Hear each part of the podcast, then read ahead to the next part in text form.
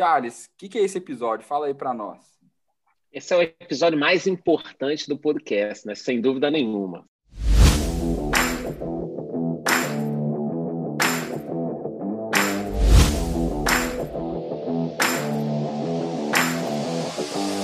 Muito bem-vindos a mais um podcast Construindo a Bola de Neve. Eu sou o João Machado. Hoje nós vamos conversar aqui sobre proteção de carteira, vamos falar de Bitcoin, vamos falar do que está acontecendo no Brasil, no mundo.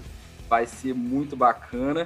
Então, já viram quem está aqui hoje? Charles. É Mendelovix, mas é Charles Vix. Como é que é isso, cara? Economista. Charles Vix. Quando eu falava Mendelovix, ninguém me seguia, cara. As pessoas não achavam. Tá? Põe Vix, aí todo mundo achou, meu perfil começou a crescer. Para quem não conhece, meu nome é Charles Mendlovic, é o nome inteiro. Na verdade é bem maior, mas se eu for falar tudo não vai dar tempo de fazer o podcast aqui.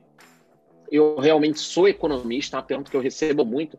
Ah, você põe lá no seu perfil economia sincero, mas você é economista mesmo? Sou economista, gosto de economia, amo tecnologia, adoro estudar, adoro história, adoro geopolítica.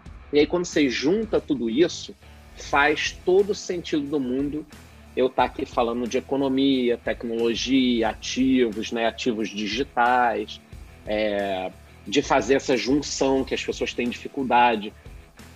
Era uma coisa que me incomodava antes, agora não incomoda mais, porque eu também não ligo. As pessoas continuam assim, mas eu aqui não ligo, fui eu que mudei.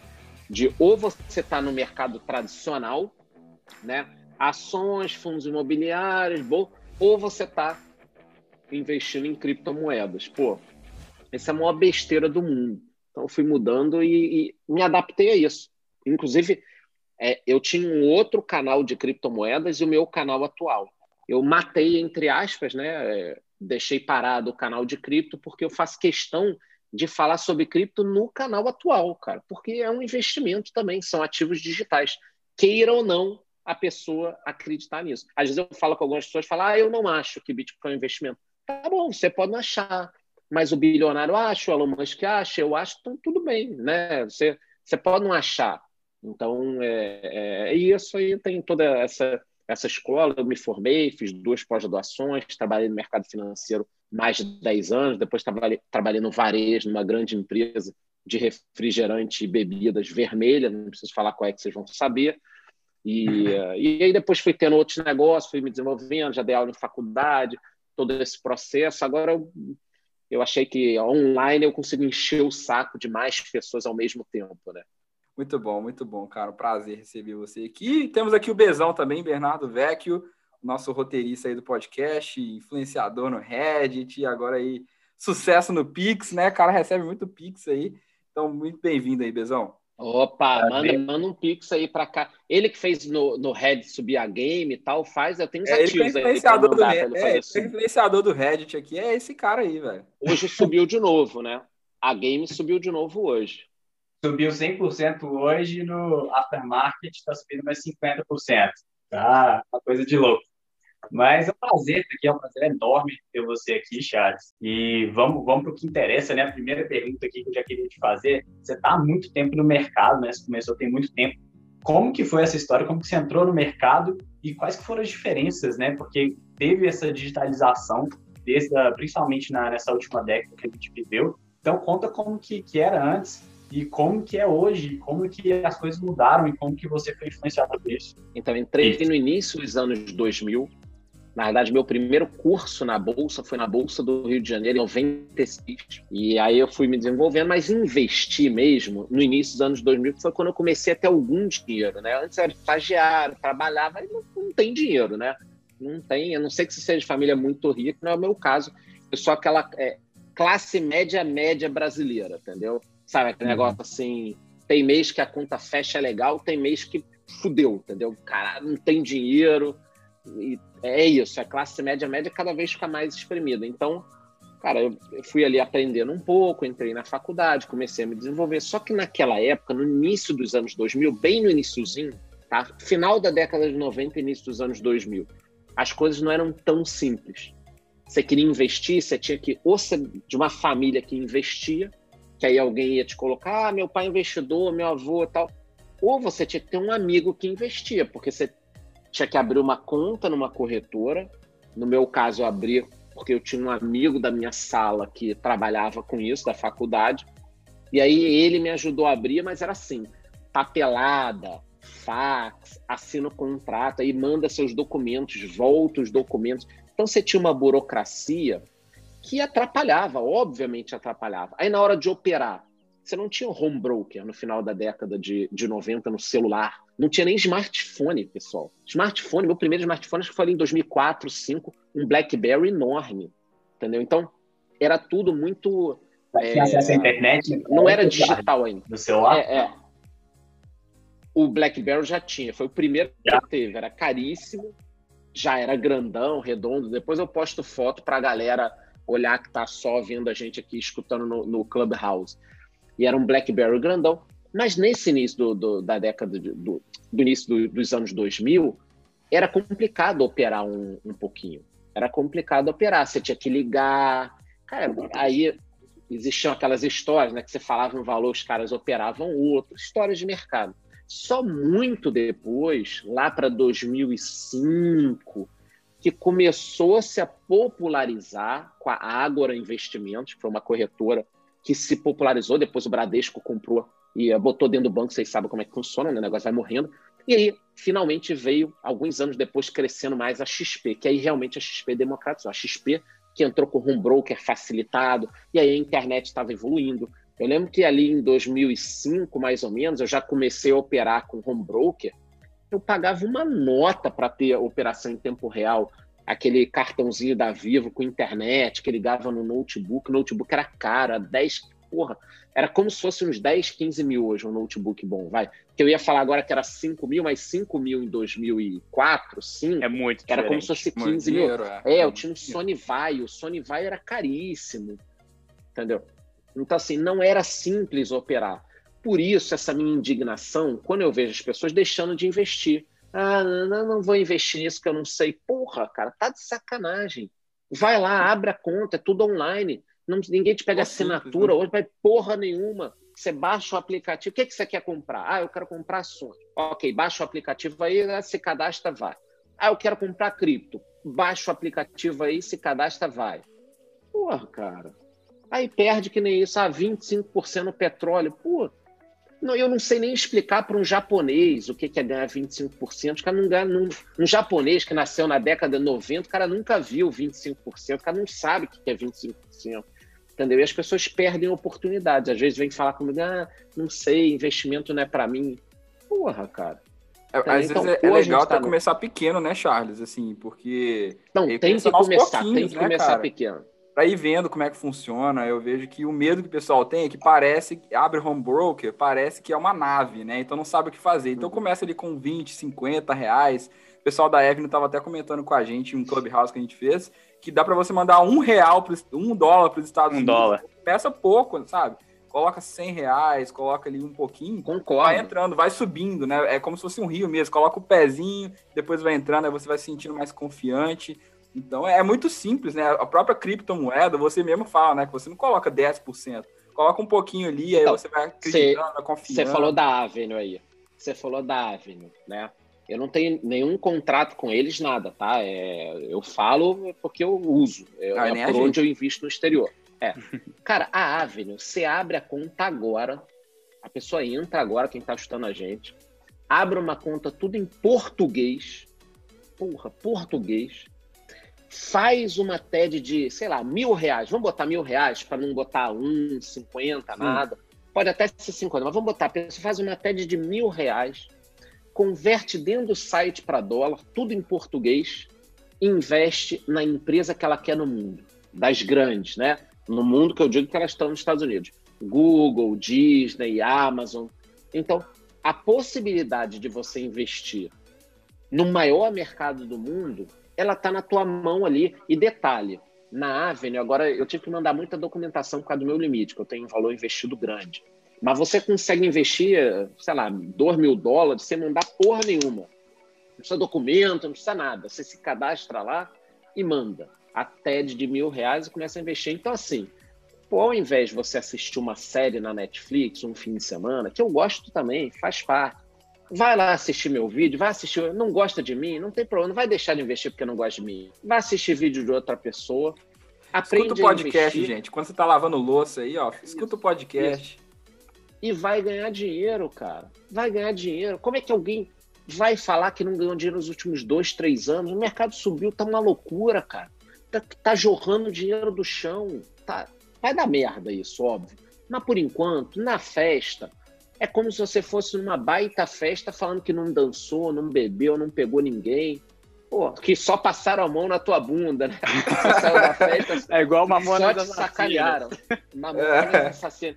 Então, assim, o mundo tá vivendo um momento onde falam para mim assim, cara, você tá preocupado nos últimos anos que tudo subiu? Eu não, eu tô ganhando dinheiro pra cacete. Depois eu vou me preocupar. Na verdade, eu tô cuidando para não, não quebrar a cara. Mas eu digo o seguinte: durante a festa, para de se preocupar com a ressaca. A gente tem muito influenciador, economista. Eu até tenho amigos assim, né? Que estão o tempo inteiro. Vai dar problema, vai dar problema, é bolha, é não sei o quê, é vai explodir, vai cair e vai não sei o quê. E aí, cara, você passou a festa inteira conversando com pessoas que estavam falando como seria a ressaca no dia seguinte, ao invés de você aproveitar a festa. A gente tá no meio da festa, tá no final da festa já, provavelmente, né? Mas é, é, você se divertiu, né? E a diversão aqui é em forma de rentabilidade. Quanto você ganhou nesses três anos aí que as pessoas estão falando que vai dar problema? Entendeu? Eu estou fazendo caixa, mas o que, que eu faço? Jogo o dinheiro para o mercado, que nem eu joguei essa semana. Deu lucro, eu recolho o meu dinheiro de volta. Jogo mercado, recolho de volta. Jogo o mercado, recolho de volta. E vou ganhando enquanto essa bolha está inflando. Porque ficar só falando que é uma bolha não vai mudar minha vida. E assim, não sou eu que estou inflando essa bolha, né? Eu vou é tirar o meu, tá? É como se assim, tem uma mesa cheia de dinheiro, eu vou ali e pego o meu e deixo as pessoas orientadas. Olha, tem um problema, tem um crescimento de ativos, as coisas estão crescendo, toma cuidado. É um momento de educação financeira, porque o mercado financeiro é isso, ele é cíclico, oscilando entre momentos de alta, lateralização e baixa. É isso. A vida inteira é isso. Vai continuar sendo isso. A gente vai ter uma um estouro da bolha, daqui a pouco o mercado vai cair. Sabe qual a novidade que eu vou falar para as pessoas? O mundo não vai acabar. O mundo não vai acabar. Vai cair. Vocês lembram 2008, a crise? Eu lembro perfeitamente, tá? Muito. Falava-se no fim do capitalismo. Agora é o fim do capitalismo, os bancos vão quebrar e tal. Dois anos depois, tudo bombando de novo. Aqui no Brasil, não, demorou mais. Mas lá fora, tudo bombando. Então, não quer dizer que vai bombar dois anos depois. Quer dizer o seguinte: cuidado, porque a festa não dura para sempre, o problema também não dura para sempre. Quando a gente se conscientiza disso, a gente passa a ver o seguinte, tá? O negócio funciona em ciclos, é fácil investir, eu tenho que tomar cuidado, eu não posso me empolgar, eu tenho que me proteger. Você vai criando ali é, normas praticamente como se fossem os dez mandamentos da sua vida. Não matarás, honrarás até o pai e tua mãe. Você, no momento que você montou os seus dez mandamentos do, do investidor, tá tudo bem. Tá tudo bem. Então você vai se organizando, né? O que você não pode é euforia demais, medo demais. Você não pode fazer isso, né? Se, se deixar contaminar. Pô, tem pessoas que você assiste, você fala assim, caramba, vai ter uma guerra amanhã nuclear. E tem outras pessoas que você fala assim, caramba, cara, pô, as ações da Tesla vão multiplicar por 25 esse ano. E nenhuma das duas teorias é, vão acabar se concretizando. É sempre o meio termo, né? Sobe demais, aí depois cai, aí depois sobe um pouquinho demais, e, e aí você dilui. É, tem horas que, quando o Bitcoin estava 5 mil dólares, ninguém queria, 50 mil dólares todo mundo quer. O ser humano vai repetindo esse comportamento errático. E a gente, ao saber disso, tem que se proteger beber, rir um pouquinho e ganhar dinheiro. É isso que a gente tem que fazer.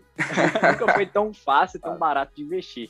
Mas ao mesmo tempo, é muito importante que as pessoas elas tenham, é, estudem e ganhem conhecimento para poder estar tá fazendo isso com propriedade. Porque você até citou aí o caso do Japão, que quem investiu lá na década de 90, começo da década de 90, até hoje não reaveu o seu investimento. Até hoje o mercado está para baixo. E é, é vai, bom lembrar para as pessoas, é bom lembrar para as pessoas que apesar dos mercados, de forma geral, eles serem cíclicos, tem períodos de ciclo de baixo ou de alto que são muito longos. Pega, por exemplo, os Estados Unidos, desde 1905 até 1942. O Dow Jones começou em 1905 a 100 pontos. Em 42 ele voltou a 100 pontos. Sim. E, a, e a nossa vida ela é limitada. A gente não vive para sempre.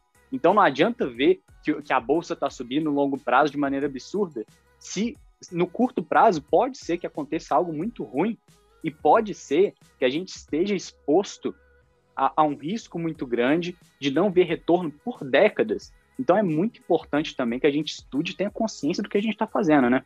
Cara, uma coisa legal que queria É isso. falar. Fala, fala aí, João. Fala aí, João, que eu quero né? depois pegar o gancho do Japão. Do Japão. Fala aí, fala aí. Não, beleza. Nossa, eu queria te falar então do comportamento, cara. Você falou do comportamento e você sempre fala que você às vezes tem que se segurar, né?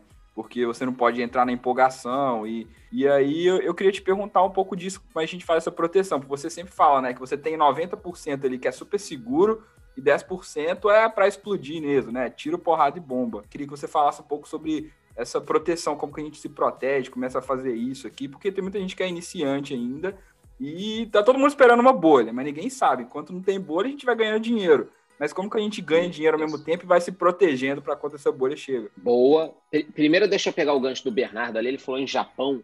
E o Japão é um exemplo que eu adoro usar quando as pessoas falam assim: a bolsa é muito simples, cara. Você compra e você deixa lá, ela sobe para sempre. Eu falo, cara, um dia isso pode parar, que é o caso do Japão.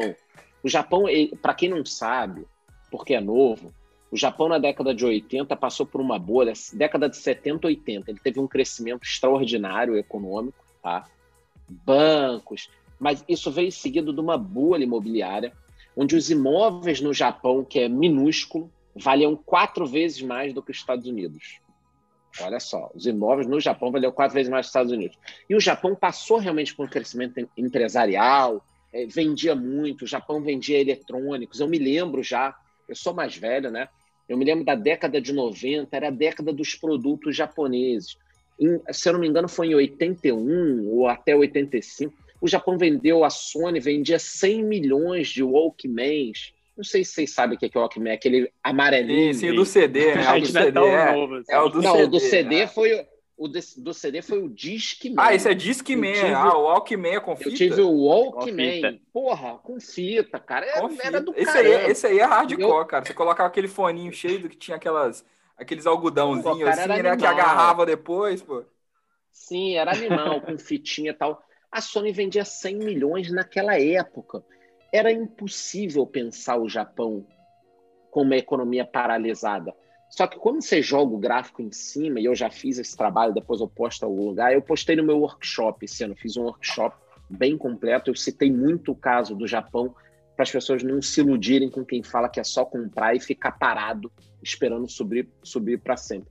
Quando você coloca o gráfico, a bolha imobiliária do Japão ela foi tão forte que ela tem impacto até hoje. O Japão, como o Bernardo disse, nunca se recuperou Nunca se desse, recuperou, né? desse, dessa paralisia econômica.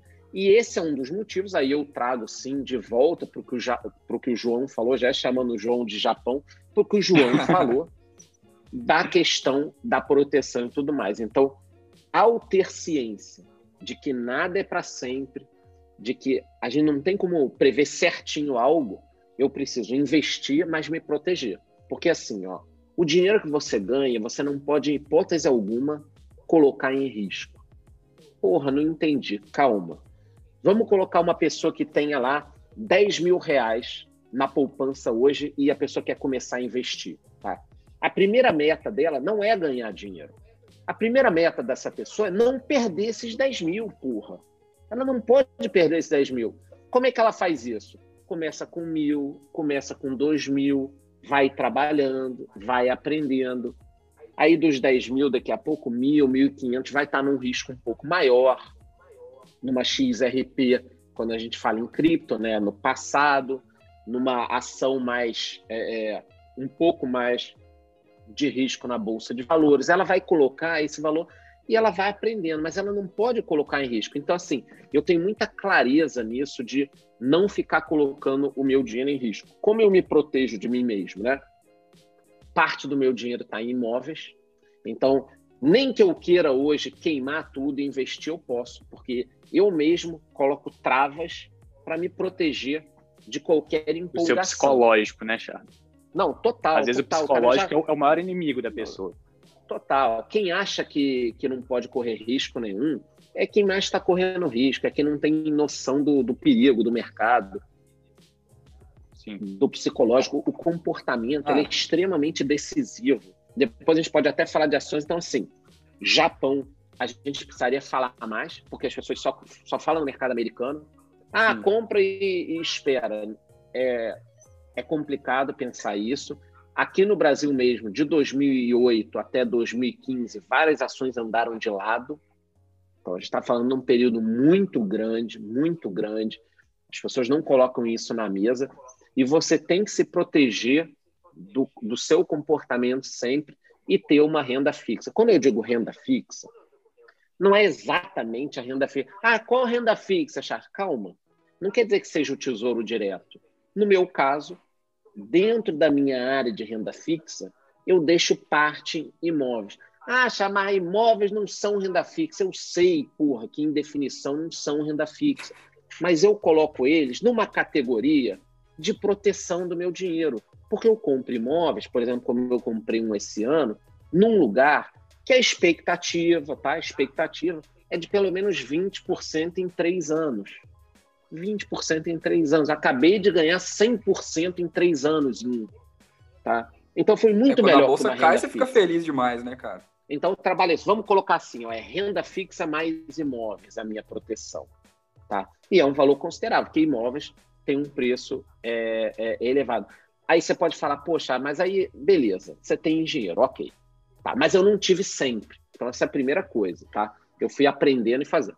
Mas a questão, e quem tem 50 mil faz o quê, né? Porque esse, o cara que tem 50 mil não pode diversificar em imóveis. Mas aí esse, essa pessoa sim pode deixar numa renda fixa de verdade, num tesouro Selic, num banco. Ah, eu tenho conta no Itaú. Eu também tenho dinheiro no Itaú, no Itaú Excelência DI, que é um fundo lá com liquidez diária que não paga porra nenhuma, porque esse CDI não tá valendo nada.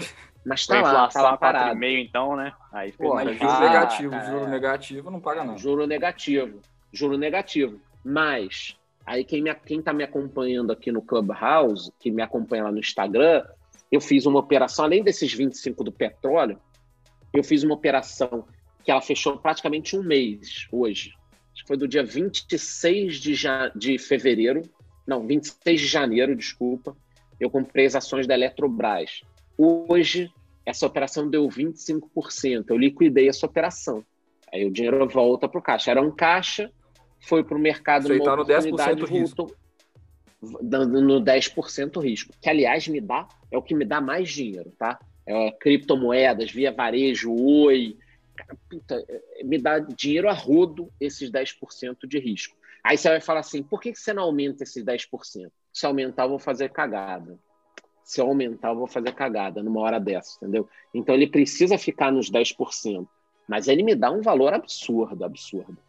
É, e na hora, e se der merda também, você vai ficar feliz, né? Pô, ainda bem que eu tinha só 10%, né? Isso me lembra, eu tô lendo agora o livro Antifrágil, né? Um livro claro, assim, icônico.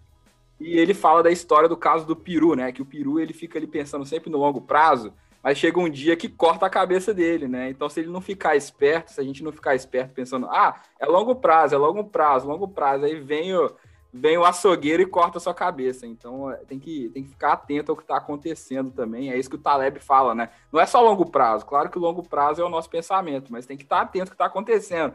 Tá todo mundo ali chegando com as facas, tá todo mundo ali chegando tudo preparado. E o peru lá tá lá feliz. Não, isso aqui tem comida para sempre, eu vou estar tá aqui para sempre, né? Então, eles abrem a porta, o peru não foge. Mas aí, quando chega o dia, né? Então, eu acho muito legal isso, né? De deixar ali o 10%, porque quando cai, quando chega o caos, eu tô tranquilo, né? E quando tá dando, tá dando bom, a gente vai pegando, vai rebalanceando. Isso é muito legal. E como é que você foi montando isso, Charles? Como é que você foi chegou nessa história de 10, por que 10 e por que 90? Ah, eu podia fazer que nem a maioria dos influenciadores da minha área que falam que é, aprenderam tudo e tal, mas essa é a grande balela, cara. Eu aprendi levando na cabeça. É, eu aprendi. Isso vai contando um pouco da sua trajetória cara. também para nós, Charles. A gente quer conhecer. Eu aprendi investindo. eu aprendi fazendo. Chorar, mas... Sim, sim. Não, vamos chorar. Se eu começar a falar tudo, a gente chora aqui, mas vai rir também. Não, cara, eu aprendi investindo, porque aí é, eu ia com muito apetite nos ativos, e aí a coisa desandava, eu perdia é, eu passava muito tempo na frente do computador, fazendo, operando day trade, tentando ganhar dinheiro com opções. Isso me tomava tempo, eu não conseguia trabalhar. eu fui aprendendo, cara, tudo na pele realmente. Na pele. Vou dar um exemplo. Vamos pegar essas ações da Eletrobras hoje, tá? Subiram 25%. Muita gente me questionou. Você não acha que elas poderiam subir mais? Por que, que você vendeu? Eu vendi porque 25% é uma boa rentabilidade, eu não quero carregar essas ações e eu estou tendo lucro. Ao longo do tempo, eu fui aprendendo, fazendo várias operações em que eu ganhava muito, 25, 30, 40, e depois essas ações recuavam. Isso aconteceu com o cripto também. E eu não tinha saído. Então ficava com aquela dor de corno. Ai, pô, se eu tivesse vendido mês passado, eu ia ter tanto. Ai, se eu tivesse vendido Bitcoin em dezembro de 2017, ah, se eu tivesse vendido Nano, eu teria 500 mil. Eu vi muita gente assim, ah, se eu tivesse, se eu tivesse, se eu tivesse. Então, para não passar pelo se eu tivesse, eu falo com as pessoas que eu adoro ser o otário do 20%, do 40%, do 100%. Otário, porque muitas vezes as pessoas me criticam na hora que eu vendo, mas eu estou sempre vendendo com lucro. Ano passado, uh, me recordo agora qual época, mas eu tenho um vídeo lá no YouTube. Eu vendi ações da Via Varejo tá, e da Oi. Duas ações que eu tinha na minha carteira de risco, Via Varejo e Oi. E gravei um vídeo na época. Por que vendi Via disso. Varejo eu e Oi? Disso. Lembra disso? O que, que eu fiz? Eu peguei o meu capital inicial, essas ações já tinham dado mais de 100%. A Via Varejo estava 17 e a Oi 205. Quanto está a Oi hoje? Deixa eu ver aqui. Ó. A Oi está 1,95. Tá.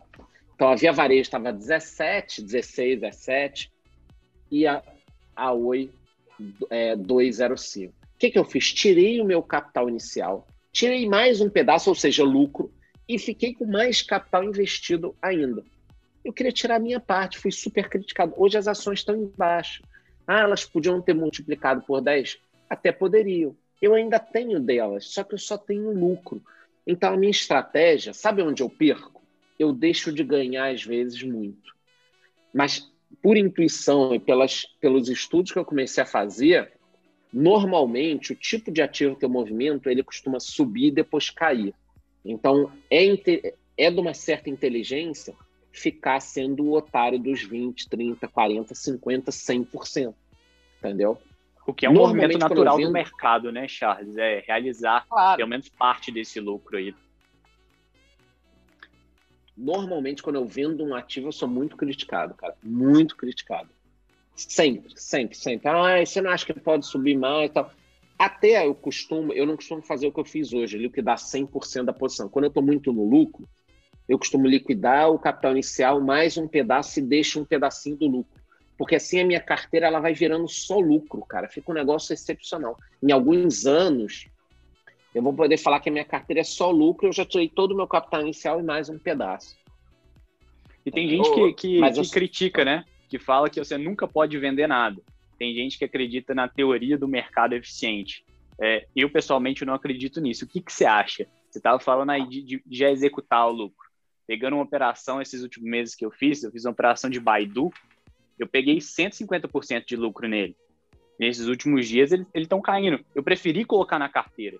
Preferi colocar esse lucro na carteira do que esperar. Pode ser que aumente muito mais? Pode. Mas às vezes é importante também a gente colocar o lucro na carteira para depois não ficar vendo passarinho voando, né? É, e rebalancear também, não. né, cara? Porque senão depois não, fica rebalancear. Muito... Fica 50% da sua cara. carteira, igual o Bitcoin. O Bitcoin subiu muito, né? A minha carteira de Bitcoin multiplicou por 7. E eu tenho ali 1, 2% só da minha carteira que é Bitcoin. Então, daqui a pouco você está muito exposto, né? Teve alguns fundos imobiliários cresceram muito, né? Algumas ações aqui, a Tesla mesmo cresceu demais senão você fica exposto demais. Então aí você tem que rebalancear, né? Eu acho que o Charles que ele faz, ele pega esses 10 aí, joga para 90 e, e continua tudo de novo, né? Você começa a comprar outros ativos com dinheiro do lucro.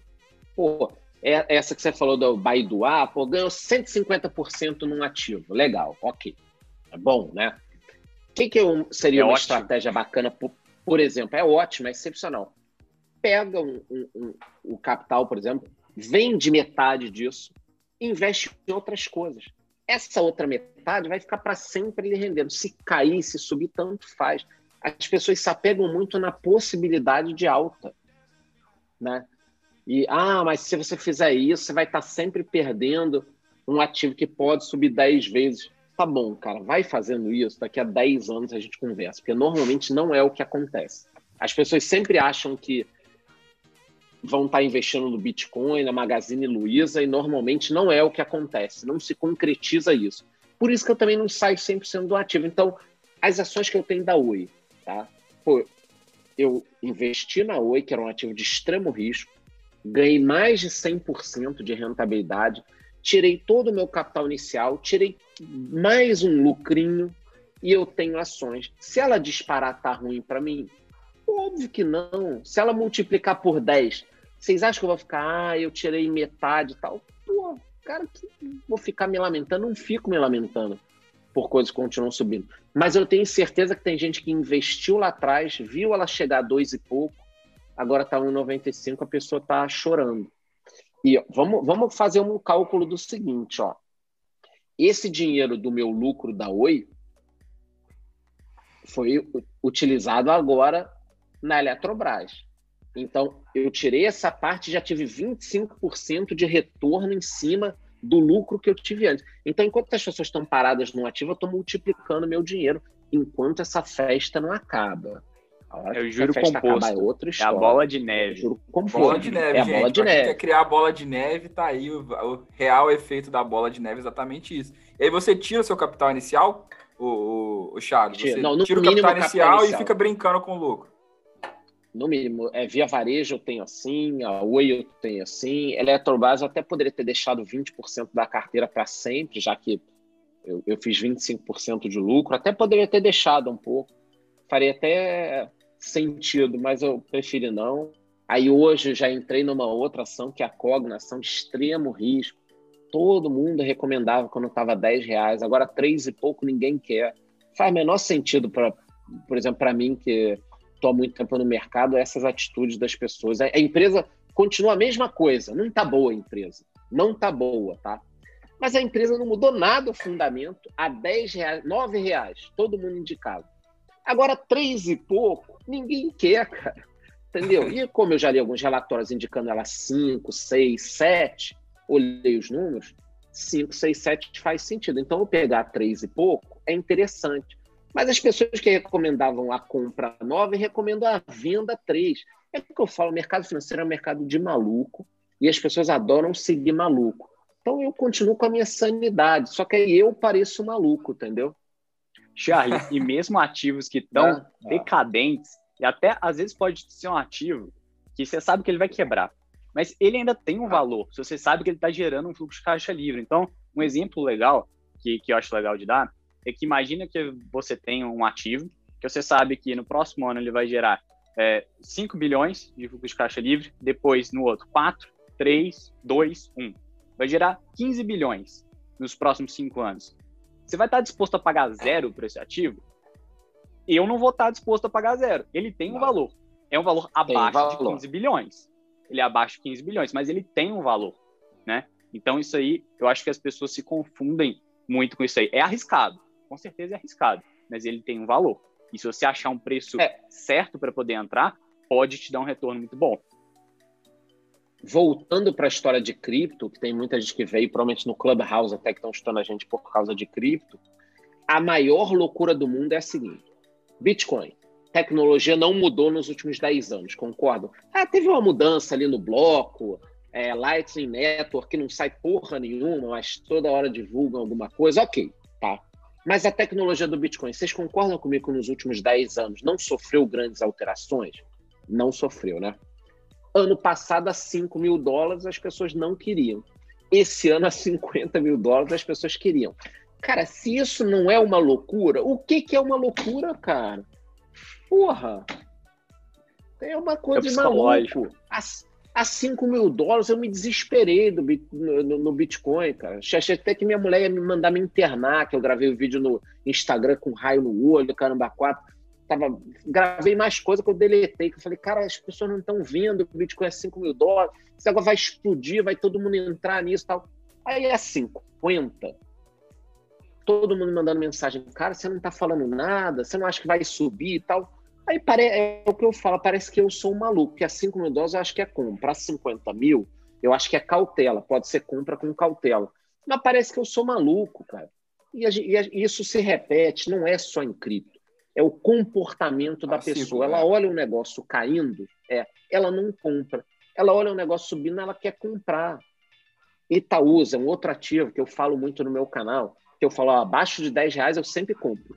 Acima de 12, 13 eu vendo. As pessoas têm um comportamento contrário. Quando, toda vez que a Itaúsa, essa, que é uma ação, uma holding né, do Itaú, toda vez que ela passa de 12 reais, eu começo a receber inbox no meu Instagram. Acha que vale a pena? Toda vez. Acha que vale a pena? Quando ela cai de 9 reais, você vai vender as Itaús? Eu falo, porra, cara. Sabe, eu, é, um, é uma coisa óbvia. É óbvio que, que, que a gente tem que mudar isso. E esse comportamento, ele se repete. Quando o Bitcoin cai, nem sei quanto está agora, tá 40, olhar aqui na, na tela, é bom que está registrado depois é, no vídeo. próximo dos 50. Está 49.500. 49.500. As pessoas se sentem mais confortáveis de comprar quando a tela está verde subindo do que quando está vermelha caindo. E eu, cara, não sei o que, que aconteceu comigo, que grandes quedas em qualquer mercado, óbvio que se o ativo for bom, eu compro de uma forma super confortável. Anteontem, no mercado financeiro, a gente teve uma queda brutal. Cara, é, é, hoje em dia, dia de queda, desespero, eu não fico fora do mercado. Cara, eu entro, compro, já pesquiso ativo, já sei o que eu quero. É o que eu falo para as pessoas, eu tenho minha listinha de compras. Dia de queda, é como se eu sentasse na frente do outro investidor e tomasse na mão grande as ações da carteira dele.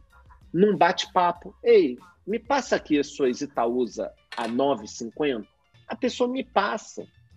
Então, você tem que ter clareza disso, porque se você não se preparar para um momento de queda e para um momento de alta, porque também vocês acham que eu não quero às vezes me empolgar, todo mundo se empolga, né? Caralho, subiu para cacete, vou botar mais. Aí você, opa, pera, pera aqui que, tá, que, que eu tô querendo me enganar, entendeu? Então você tem que se preparar para isso. E eu não estou só falando aqui no vídeo nem no Clubhouse. Quem me acompanha no dia a dia vê esse tipo de atitude. Hoje, as ações da Eletrobras, aconteceu isso. Quando bateu 25%, eu comecei a pensar, pô, mas e se ela for privatizada? E se ela for. Eu falei, opa, não, pô, parar com isso, pô. Meu plano era comprar e vender. Tchau, vou vender. Botei 25% no bolso e, e tchau. Não vão me enganar.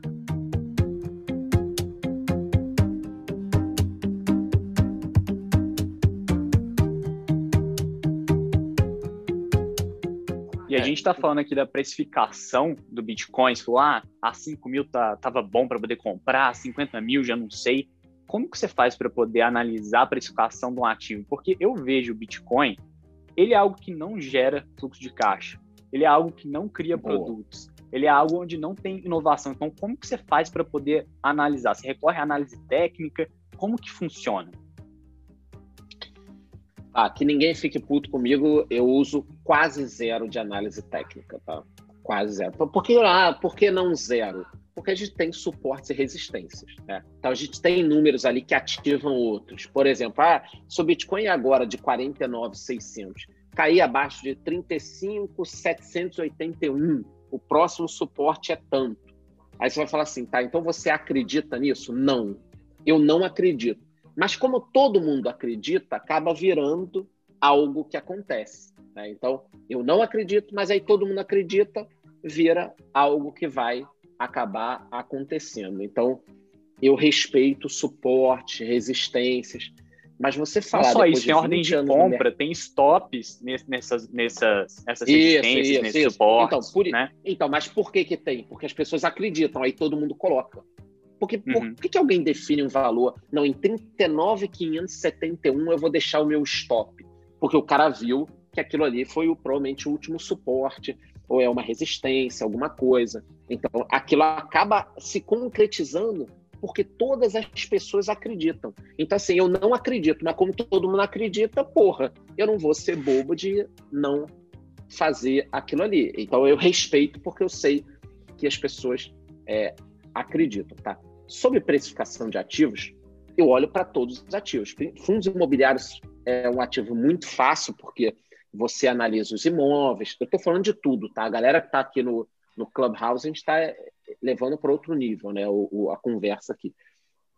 Fundos imobiliários são ativos muito fáceis. Você tem o valor patrimonial, você vai olhar quantas vezes do valor patrimonial aquele ativo está valendo. Eu consegui ganhar muito dinheiro ano passado, antes da crise, porque por acaso os fundos imobiliários estavam caros. Eu comecei a vender os fundos imobiliários. Recebi uma porrada de reclamação, se eu perdi a confiança no mercado. As pessoas não conseguem entender que às vezes você vende algo que você gosta, mas que tá caro, pô, né? Eu vendi fundos imobiliários HGLG, MXRF11, fundos imobiliários que eu adorava. Continuo adorando, mas estavam caros, cara. Porra, entendeu? Mas tudo bem. Aí, assim, precificação, fundos imobiliários, forma muito simples. Ações, está cada dia mais difícil, né? Porque as pessoas, as, os analistas estão dando valores para as ações que não existem, ou precificando coisas que não deveriam ser precificadas. Ações tech valendo 150 vezes o faturamento eu não discuto. Eu quero ganhar dinheiro, eu não quero discutir teoria com ninguém. Eu quero entender o seguinte: quais os impactos que isso vai acabar tendo naquele ativo. Então, ações está complicado a gente entender. O que, que eu faço numa hora dessa? Na minha carteira que eu quero carregar, eu quero bons ativos, porque bons ativos vão sempre ter valor. Você falou geração de caixa. Eu não posso ter na minha carteira dos 90% um ativo que não gere caixa, que não dê dividendos. Então, basicamente, a minha carteira para carregar, ela é feita de imóveis, onde eu sei ganhar dinheiro dentro desses imóveis, e ativos que pagam dividendos, porque, inclusive, são os que mais se recuperam durante uma crise, que o grande investidor não quer abandonar. Ah, Charlie, cita aí alguns ativos. Cito, pô, sem problema nenhum. Os fundos imobiliários geram receita todo mês, concorda? Através de dividendos para mim. É uma caixa. Eles geram receita né? todo mês. Ah, é uma caixinha, uma caixa. É uma vaca leiteira. Todo mês você tlim, caem as moedas ali. Ah, os meus fundos não estão pagando todo mês. Você está fazendo merda. Você escolheu mal. Tem que pagar 0,5, 0,6 todo 0, mês. É. 0,5 todo mês. Um relógio, fundo imobiliário. As ações. Que tipo de ações? Que é papai com mamãe, bebê seguridade, Itaúsa. Tem algumas que eu não tenho agora no momento, mas estou citando exemplos, né? Banco do Brasil, com todos os problemas. Bradesco, todas as ações de energia, Transmissão Paulista, Taesa. Então, assim, você tem energia, saneamento, bancos, ações que estão ali pagando dividendos no Brasil, entendeu? Então, a gente tem isso. Fundos imobiliários, essas ações grandes, pronto. E imóveis. Esses são os ativos. Voltando para a história da pergunta principal, você me faz a pergunta, eu rodo, né? Mas aqui a gente tem muita informação para falar. A pergunta era como é que eu precifico o Bitcoin, né? Isso. A precificação do Bitcoin, pô, botar 40 caras aqui na nossa frente, cada um vai ter uma ideia, né? Análise gráfica, eu já te falei que eu não confio totalmente, porque eu não acredito, vira uma. Cara, é, é vai de cada um, né? Eu respeito. Eu respeito quem acredita, mas eu não posso seguir fielmente a análise gráfica. Então, o que, que eu acredito? É um ativo. Nós temos na mesa 21 milhões, tínhamos devem ter se perdido de 4 a 5 milhões. Conforme eu vendo o comportamento dos novos investidores, eu já acho que esse número é maior, porque tem gente que me fala que manda Bitcoin para a carteira do Litecoin, que manda para o Ethereum, tá todo mundo perdendo tudo, as pessoas estão morrendo, deixando as carteiras para ninguém. Então, essa perda pode estar aumentando, né? Teve um que Tem perdeu a senha e deixou 200 milhões na conta, não conseguiu é, Eu, eu vi isso, cara. Eu vi isso. Ele, ele colocou tudo na carteira física e esqueceu e depois perdeu, esqueceu a senha. Não, e ele falou, né? E quanta gente não perde, não fala? Quanta Exato. gente não abre carteirinha vai deixando? Mas tudo bem. Então, assim, nós temos.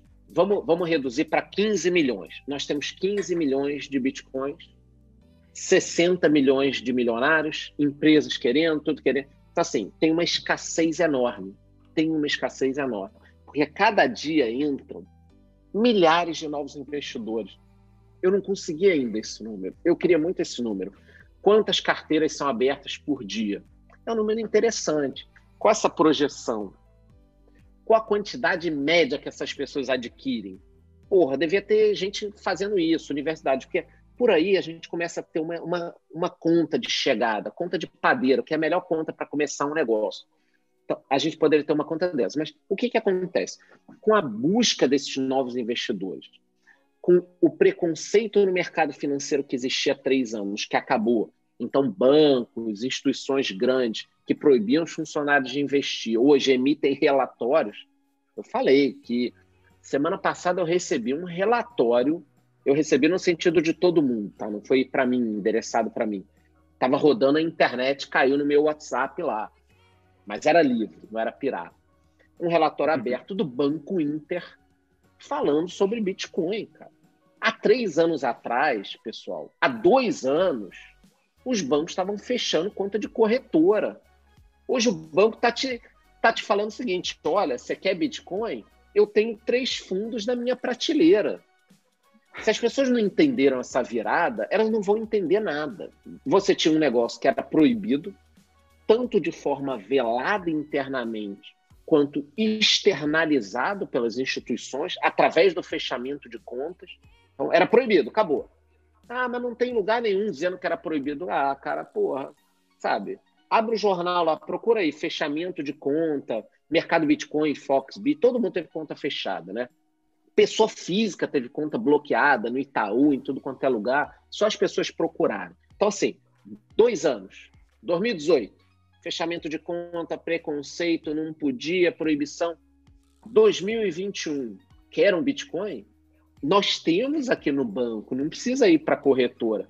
Cara, se as pessoas não entenderam essa mudança, sabe qual é o normal do ser humano? Daqui a dois anos querer comprar um negócio. Ah, agora tem em todos os bancos, agora tem em todos. Mas, Charles, você não acha que perdeu um pouco o sentido isso? Porque era para ser um negócio meio que é, sem, sem uma centralização, né? Descentralizada. E agora ah. os bancos estão entrando, né? Então é, fica meio que centralizando de novo, colocando o dinheiro na mão do banco. Querendo ou não, o dinheiro está ali na mão do banco. Eu não acho que está perdendo um pouco o sentido isso também, não? Isso é um medo que o pessoal tem também, né? Cara, é um medo. A comunidade cripto não gosta, não gosta disso. Mas eu falo, cara, desde 2017 que isso ia acontecer. Porque o banco não é bobo. Cara, e o banco tem o dinheiro. A melhor coisa que aconteceu para cripto foi o banco entrar porque isso diminui a liquidez o também, né? dos governos atacarem. Dá, não, dá uma liquidez absurda. E outra coisa, a gente tem que pensar o seguinte: democratiza. Porque tem é. pessoas, o cara que é advogado, tem 45 anos de idade, ganha 5 milhões por ano, trabalha 18 horas por dia. Esse cara não tem tempo, cara. Não tem tempo. Abrir carteira, P2P, 12 palavras esse cara quer saber o seguinte: ah, Bitcoin é legal, esse dinheiro é meu, né? Funciona assim, governo não toma tal. Tá bom. Como é que eu ponho um milhão nessa droga aí, nesse negócio? Ah, não, você põe assim, assim, tem fundo da Hashdex aqui na prateleira da XP, tem o fundo da Vitro, que tem ouro e cripto junto. Ah, legal.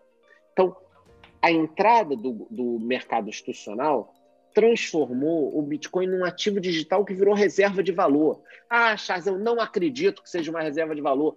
Foda-se o que você acredita, o mercado já adotou como uma reserva de valor. Eu ia te perguntar exatamente isso, Charles. Se você acreditava que era uma reserva de valor, essa aqui era a minha próxima uhum. pergunta, estava anotado aqui, ó, porque é, eu li aí. Fala muito aí, de ouro.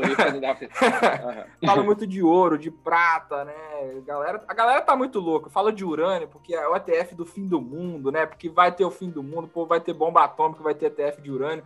Mas o Bitcoin, é, o próprio é, Bruno Perini fala que ele ainda não é uma reserva de valor ainda, mas vai ser no futuro com essa descentralização. O próprio Elon Musk está começando a aceitar Bitcoin para a Tesla. Então você acha que ela vai se tornar, ela já é uma reserva de valor? Qual é a sua opinião sobre isso? Para quem tem é, entendeu? É essa que é a grande questão. Para quem tem é. Então, é, quem é que vai decretar, por exemplo, que é uma reserva de valor? Vai ser via canetada? Quem é que vai decretar? Porque se alguém tem que decretar, o decreto. Pronto, tá decretado. Aí, pronto. É, então, porque não vai ter um momento, né? Não vai sair no jornal aí, ah, agora é reserva de valor. É. Né? Não tem isso. Porra, entendeu? o cara lá, o Ricardo Salinas, que é um cara que eu cito muito ano passado, um bilionário mexicano, segundo cara mais rico do México, comprou 10% da fortuna dele em cripto. Elon Musk comprou um bi meio. É, Square comprou não sei quantos milhões. É, MacroStrategy 2 bi meio. Todo mundo comprando. Daqui né? a pouco é S&P 500 tá gente... colocando também.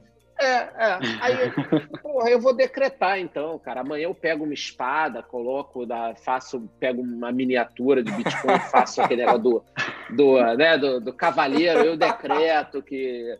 Porque assim, quem vai decretar que é uma reserva de valor? É quem tem, cara. É, é, é você dar o valor ao ativo. É um ativo que era nada, cara, era zero há há 10 anos não valia nada, valia zero, 0,1 centavo. Agora vale 50 mil. Quando eu falo para as pessoas que me perguntam assim, você acha que pode valer 100 mil? Eu falo, eu acho. Baseado em quê, cara? Começam perguntas tão complexas que a gente tem que pensar o seguinte: o que, que é mais difícil? Um ativo que vale nada chegar a 50 mil dólares ou ele só dobrar de valor? Porra, só dobrar é ridículo, cara. É ridículo. Ah, então você está garantindo que vai chegar a 100 mil dólares? Claro que não. Mas eu estou dizendo o seguinte: a chance de chegar a 100 mil dólares não pode ser mais descartada. Ela não pode ser descartada sim, agora. Sim. É, eu entrei até numa Mas... sala no Clubhouse que eles estavam falando que o porquê o Bitcoin ia chegar a 500 mil dólares. Era, era em inglês a sala, era um pessoal aqui bem influente dos Estados Unidos. Eu entrei só por curiosidade, eles estavam explicando por que eles acham que o Bitcoin vai valer 500 mil dólares. E eu, eu fiquei realmente é. assustado, assim. É, cara, eu, eu falo para todo mundo assim: a gente não pode prever um valor, tem um comportamento, tem quedas de 80%, como de 2017 até 2018 eu aguentei a queda comprado, tá? Eu aguentei a queda comprado. Hoje colho os frutos dessa compra. A maior parte das pessoas não aguenta isso, esse calor todo. Ficar comprado com 80% de queda é ficar numa sauna um ano com 60 graus, suando, pessoal sacaneando em grupo de WhatsApp, porra, tudo, entendeu? E você ali tranquilo, porque você tem outros ativos, você está em outras coisas. E agora entendeu? você está então, rindo, né? É. é. Não, quem Agora passou por seis circuit breakers não, não, não, reclama de calor mais não, Charles. Esse circuit break foi bom porque tem muita gente entrando agora e eles já passaram por um momento absurdo para ter uma sentida e aprender como que acontece que, com essa recuperação que está tendo agora também, né? Foi bom esses seis circuit, é, cara, circuit breakers. Foi muito bom, foi muito bom. E, e, graças a Deus, cara, e a mim também, na, na estratégia, porque é uma estratégia, não é só mérito, é, é você a mim também. coisa. é, um pouco, não, um pouco antes da crise, cara, eu vendi antes da crise ano passado. A coisa estava ficando meio esquisita. Não sei se vocês vão lembrar. Primeiro teve essa questão dos fundos imobiliários esticados. Eu já estava fazendo caixa. Depois, ali em janeiro do ano passado, a gente teve um ataque do Irã jogando um míssel perto da embaixada do Iraque, dos Estados Unidos. E ali começou a criar um confronto. Eu falei, ah, quer saber, cara? Eu tenho que ter um pouco de caixa aqui. Eu preciso de um pouco de caixa. Eu fui fazendo caixa, aí a situação foi ficando pior é, na bolsa, fui vendendo. Então, assim, eu fui pego ali em março do ano passado com um certo caixa. Quando veio a crise, eu comecei a comprar fundos imobiliários. Está gravado, os vídeos estão lá. Porque eu olhei que eles estavam com muito caixa, os fundos imobiliários. Então, fundos imobiliários como o VISC, por exemplo, tinham 300 Você falou muito do caixa. VISC, né, cara? É, porque esses fundos captaram dinheiro, eles captaram dinheiro antes da crise, foram pegos com dinheiro. Como eles caíram 50%, viraram uma barbada. Então, o que eu falo, numa hora de crise, cara, você tem que ter clareza, tem que ter calma. É o lema do canal, calma, calma, pô. Tem que ter calma. Não precisa se apressar, até pelo seguinte, gente, oportunidade boa tem sempre no mercado. Se você está tá inseguro com alguma coisa, posso falar, não faça. Hoje, ó, por exemplo, teve gente que perdeu essa da Eletrobras, que eu peguei esses 25%. De repente vai querer entrar amanhã, depois da manhã, nessa ação específica, porque a pessoa está com uma sensação que ela perdeu o lucro naquela ação. Calma. É o FOMO, né? Todo dia...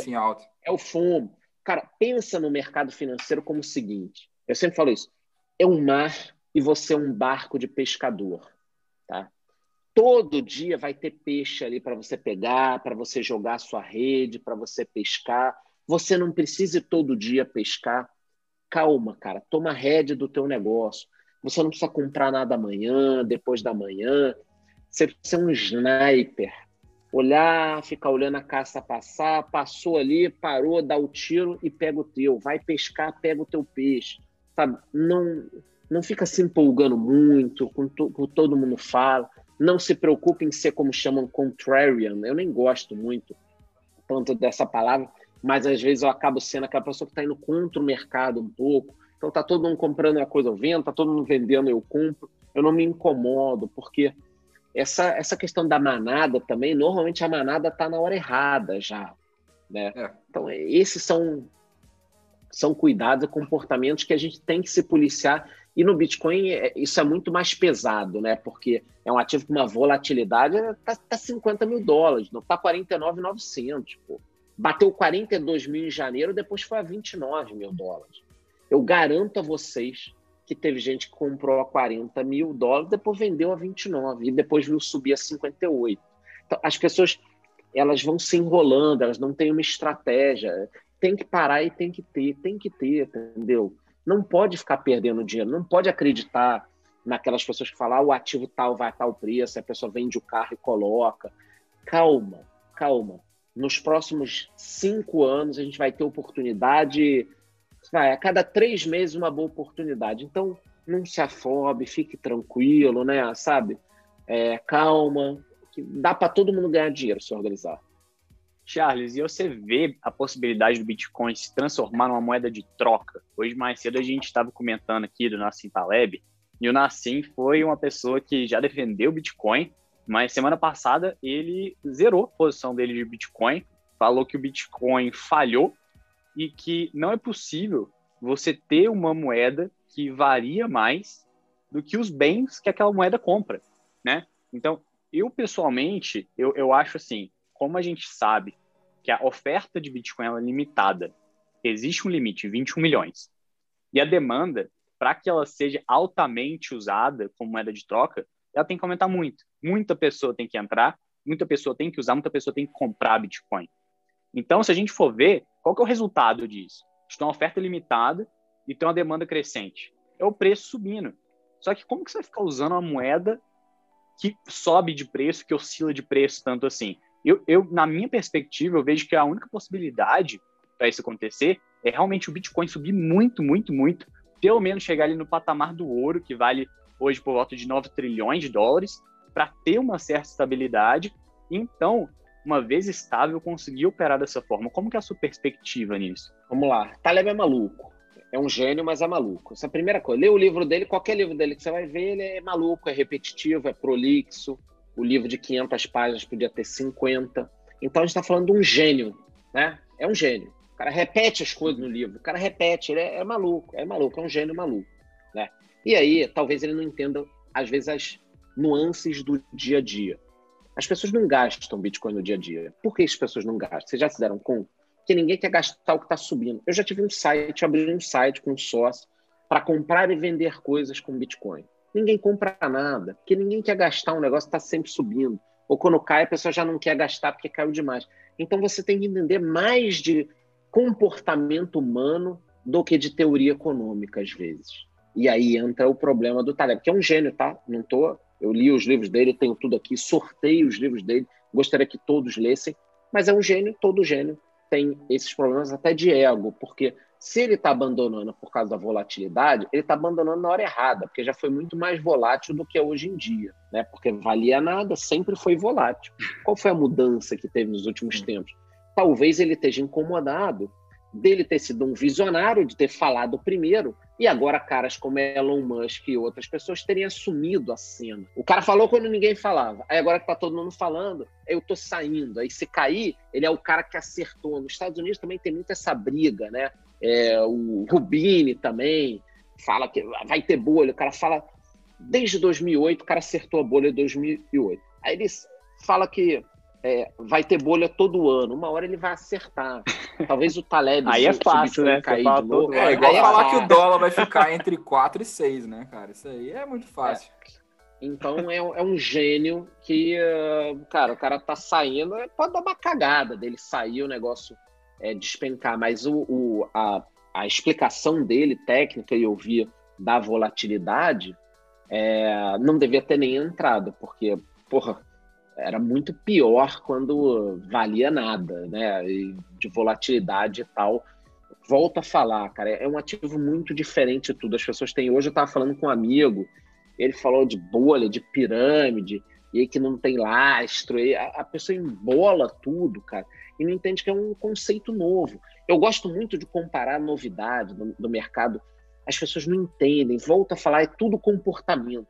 O cartão de crédito, que é um exemplo que eu dou quando surgiu no mercado. Quer dizer, os caras foram jantar, um grupo de amigos. Eu já contei essa história 800 vezes, mas vou contar de novo porque eu sou repetitivo, porque eu também tenho problemas. Né?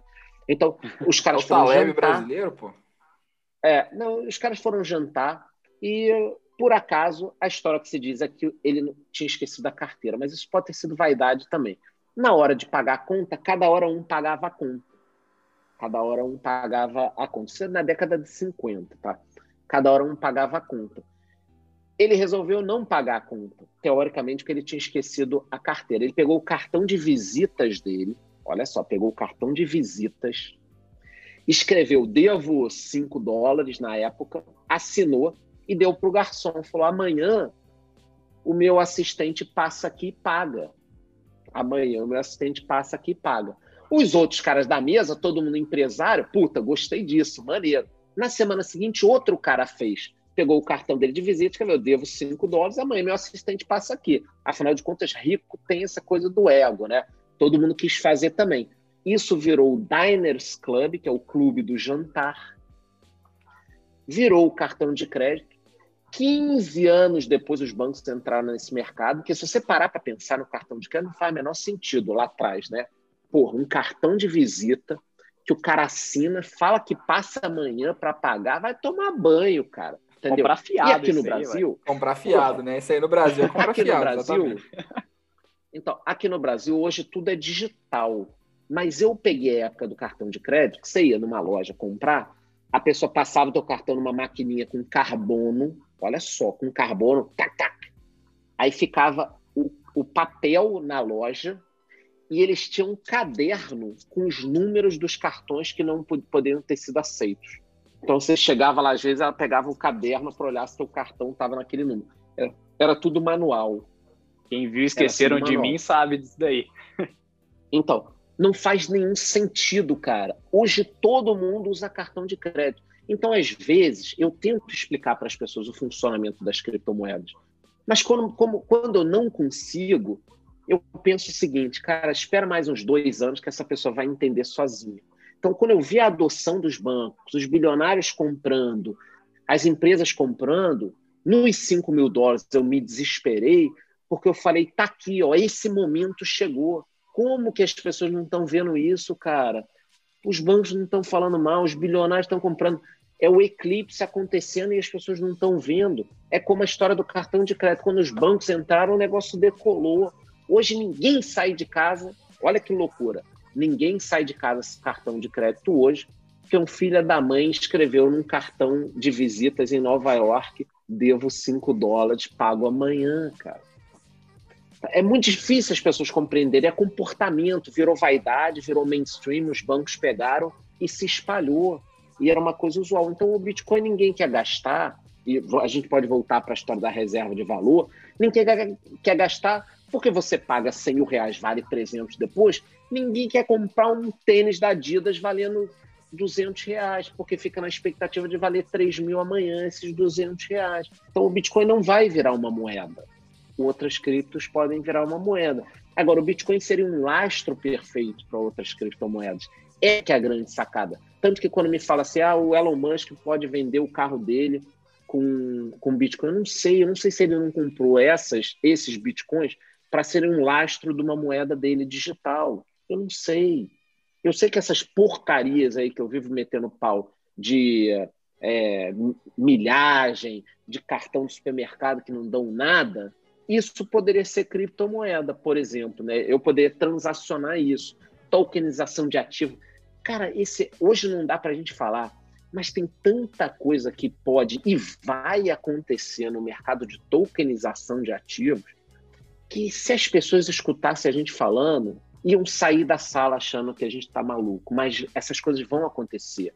Arte, jogadores de futebol, apostas, esses mercados todos vão sofrer uma disrupção nos próximos 10 anos com a tokenização de ativos.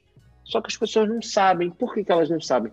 Porque elas têm que viver a vida delas, os boletos estão chegando, as pessoas estão cagando para a tokenização de ativos. A pessoa está preocupada que amanhã vence o condomínio dela, que o chefe dela é um saco, que nem eu sou, entendeu? Então, o mundo real se choca com essa disrupção. A gente tem que tratar bem as pessoas, explicar várias vezes como eu explico, ou dar tempo para elas, porque ninguém vai entender as coisas, entendeu? Então, eu acho que esse mercado tem muito futuro, assim. Legal. Se alguém quer colocar alguma pergunta. Sim, eu acho, eu acho que é isso. Isso aí é bacana, porque está caminhando meio para o caminho do que o ouro foi também, né? Porque o ouro até 1950 ele era o lastro, né?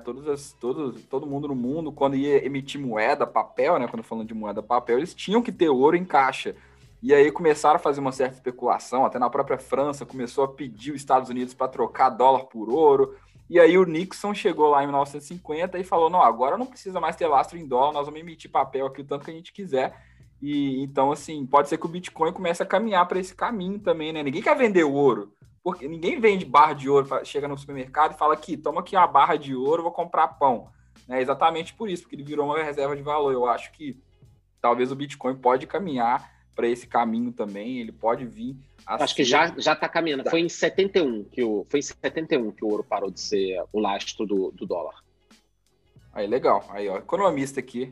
Mas é, foi 71. Então... Não, e isso eu acho, eu, o que você falou tá certíssimo. O, o Bitcoin ele já é, para quem acredita, ele já é o, o, uma reserva de valor, né? Tipo assim, para mim é uma reserva de valor. Aí o cara vai chegar e discutir comigo, mas não é. Tá bom, então tá, então não é, pronto. então não compra, né? deixa eu comprar, deixa é. eu comprar, é, então, tá bom, eu comprar. Então, não... então vamos beber aqui. Tá bom, não é? Tá bom, bem. tipo, eu vou convencer a pessoa. Não, não tem um decreto, né? Não tá escrito na Wikipedia, ó, é uma reserva de valor. As pessoas querem esse conforto que não tem.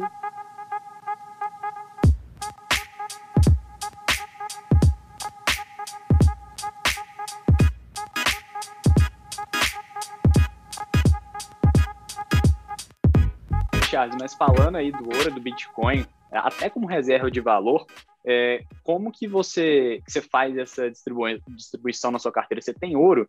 Como que você vê, a, até como um, um qual, Vamos ver os ativos tá que você que você percebe como, como ele sendo realmente um hedging para poder dar um offset na, nas perdas que você vai ter em outras classes de ativo. Sim, é, sim. Você vê algum deles como tendo um beta negativo para poder dar esse offset? É o próprio ouro, ah, a prata, a... você fala da prata também, né? O Bitcoin, ele tá nessa cara, mesma categoria? Opa, tá mais ou menos, cara. Porque em relação a beta, alfa, correlações de ativos, para as pessoas entenderem a gente, essa questão de correlação, março do ano passado mostrou para a gente o seguinte: na hora da confusão, cara, tudo cai. Tudo cai. Aí depois tem que entender o que recupera. O Bitcoin naquele dia lá, 23 de março, se eu não me engano, né? Todos os ativos despencaram a gente esperava, não, quando tudo despencar, vai ser a hora da, da, da vingança do Bitcoin e do ouro. E foi tudo para o saco na hora H. Então, por exemplo, um aprendizado que a gente tem, na hora do tumulto, todo mundo quer sair pela mesma porta. Tá? Ninguém corre para outro lado de cripto e ouro.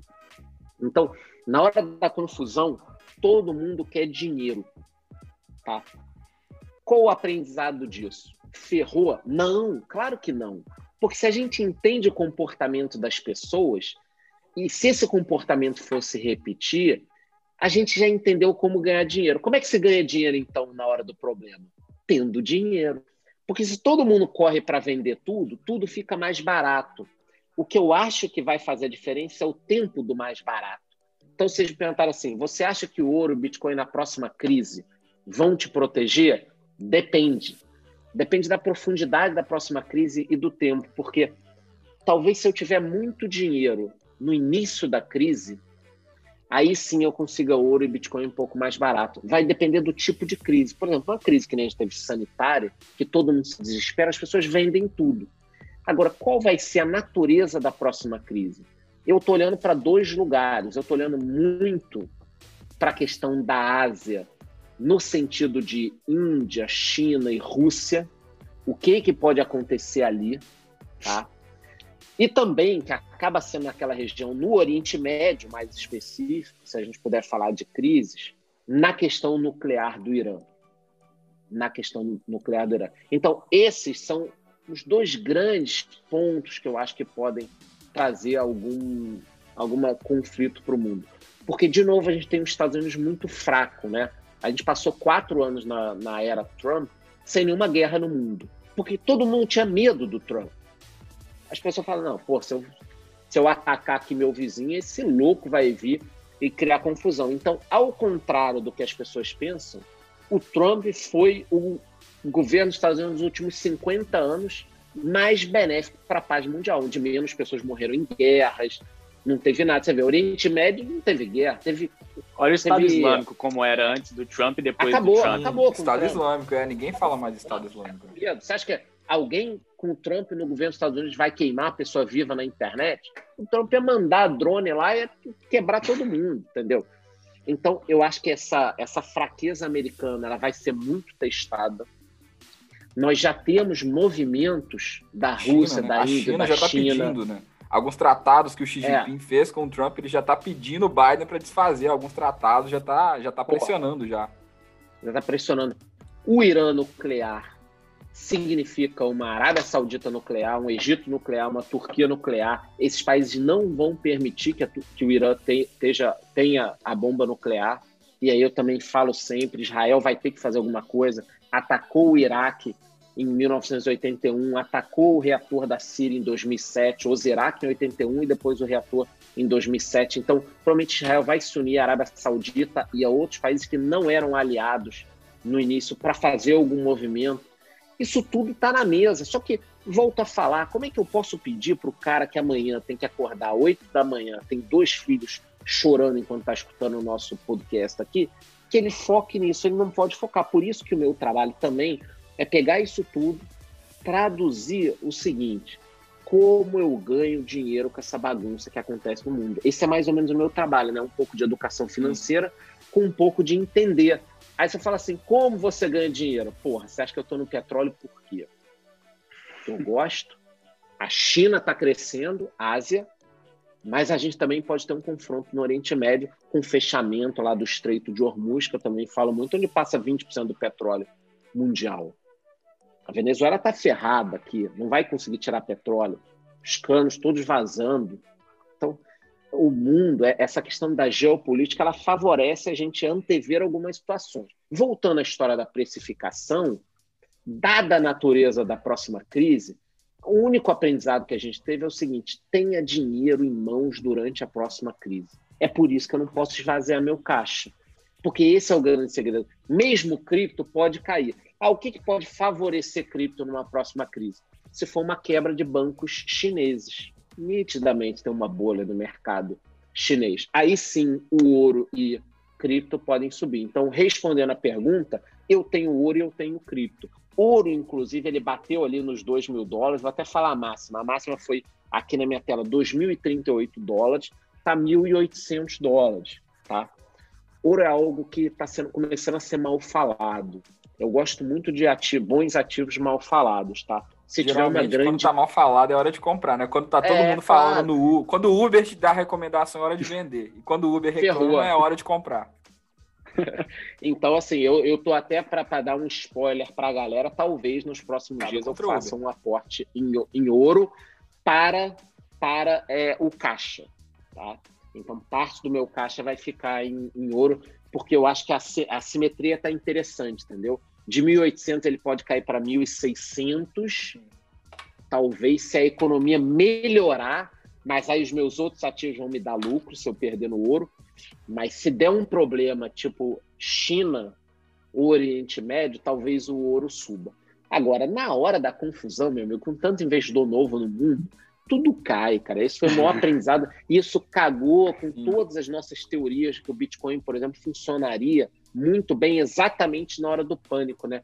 A verdade é que na hora do pânico sai todo mundo correndo, cara, sem direção nenhuma. Na recuperação nenhuma. tudo Aí, sobe, né? Tudo sobe. As pessoas se reorganizam, né?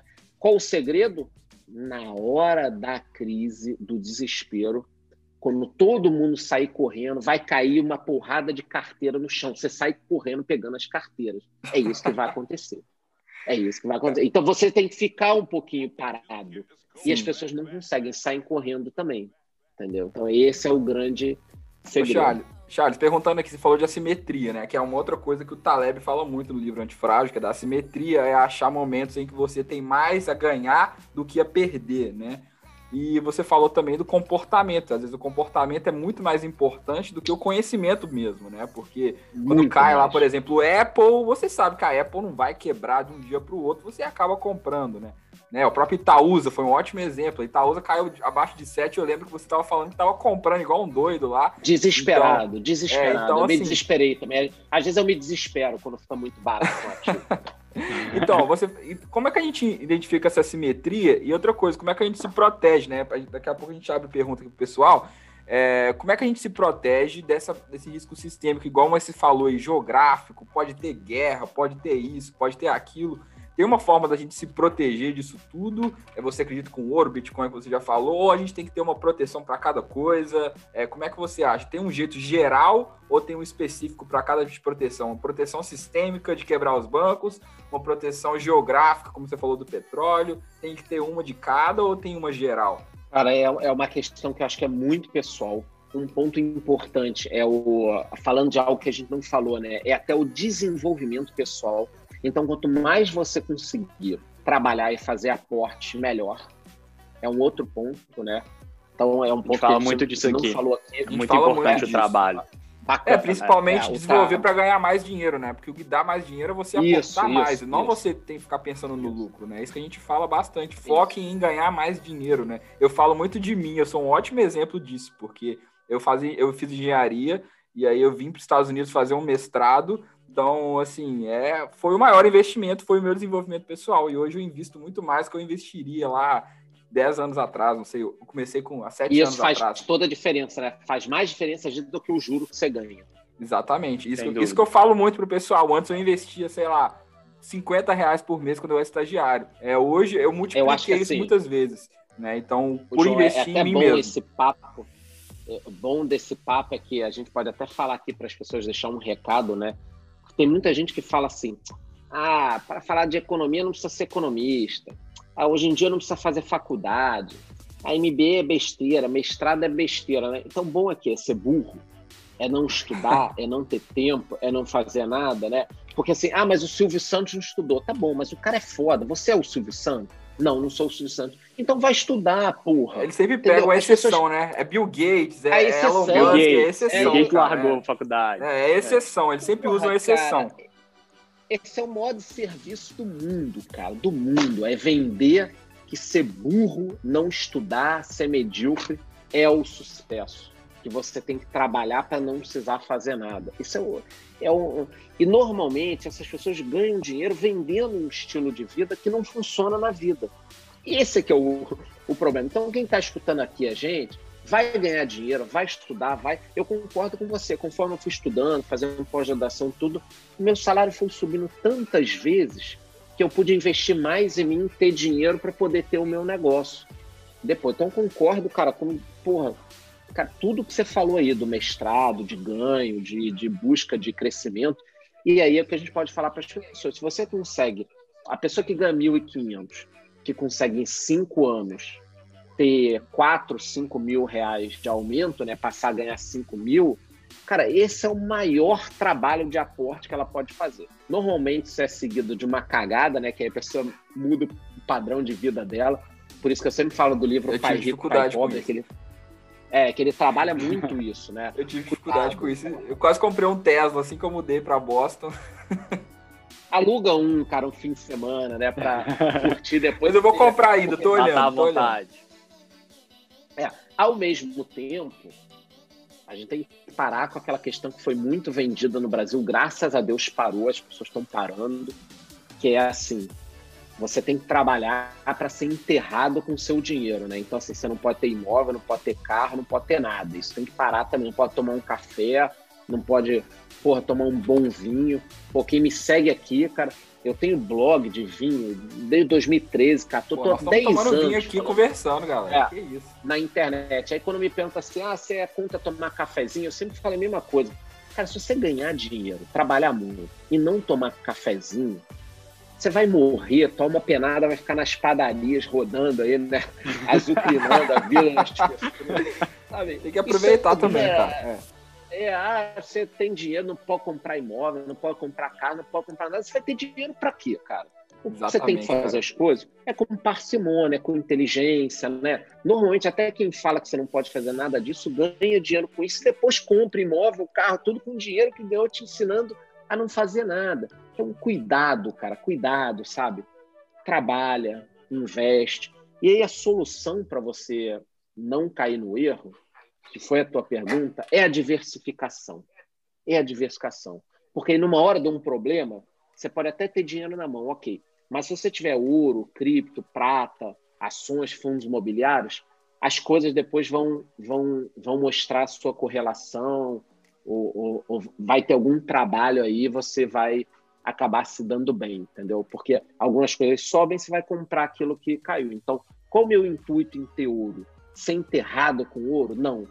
É que na hora que der um problema no, nos bancos chineses, ou no Irã, ou na Índia, ou na Caxemira, ou em qualquer região guerra, ou der um problema no mundo, ou Biden sair, assumir a Kamala Harris, qualquer coisa que der, eu quero usar o dinheiro do ouro para comprar outros ativos mais baratos. Então, quando as pessoas me vêm com uma curva assim, ah, mas nos últimos 150 anos o ouro não se provou um ativo à prova. Cara, eu não quero ficar 150 anos com ouro. Eu quero que o ouro me dê dinheiro para na próxima crise eu comprar alguma coisa. Não Sim. interessa a curva do ouro de 150 Sim. anos. Entendeu? A não ser que você me diga que eu vou viver 150 anos, mas mesmo assim eu não vou ficar 150 anos com ouro. O ouro tem uma função dentro da minha carteira.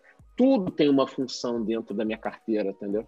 Já, você falou Fala. sobre o, essa crise, possível crise bélica, né? Falou da China, falou do Irã, mas eu queria trazer um pouquinho aqui também para uma possível crise monetária, né? Nesse, nesse tempo de pandemia, a gente viu uma injeção de liquidez no mundo inteiro, principalmente nos Estados Unidos, Europa, Japão.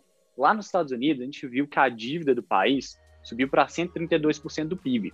E a gente vê aí pacotes. Teve pacote do Trump, vai ter pacote agora do Biden, parece que vai sair a 1,9 trilhão de dólar.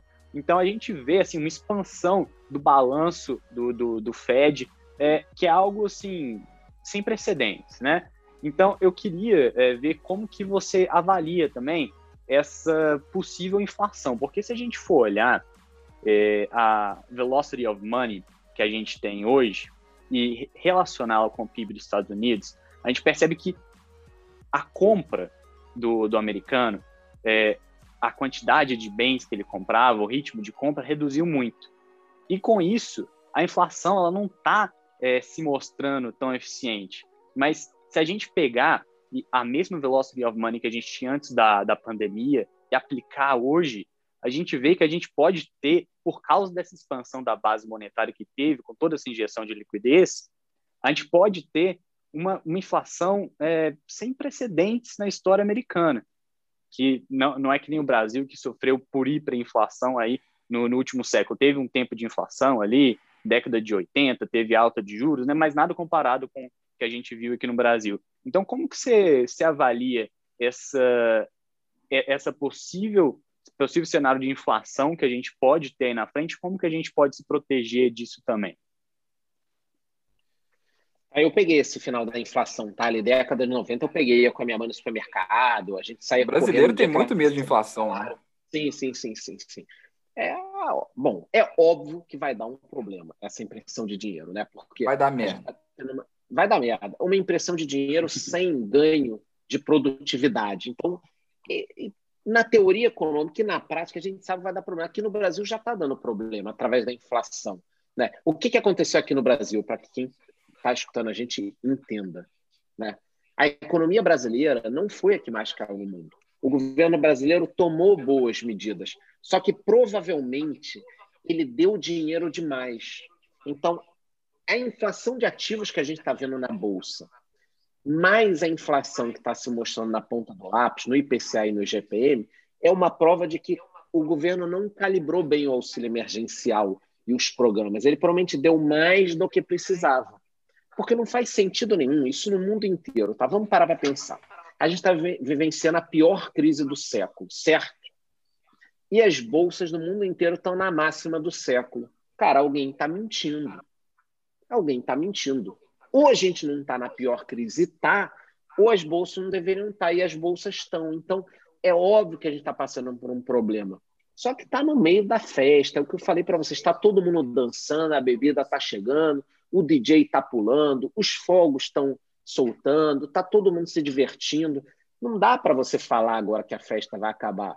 Por isso que eu falo, vamos vender o que está no lucro, vamos ganhar dinheiro. E sabe o que, que a gente vai fazendo? Vamos andando para a porta da festa. Vamos dançando também, vamos bebendo, vamos acenando para o DJ, mas vamos andando para a porta. Vamos andando para a porta, porque vai acabar a festa, né?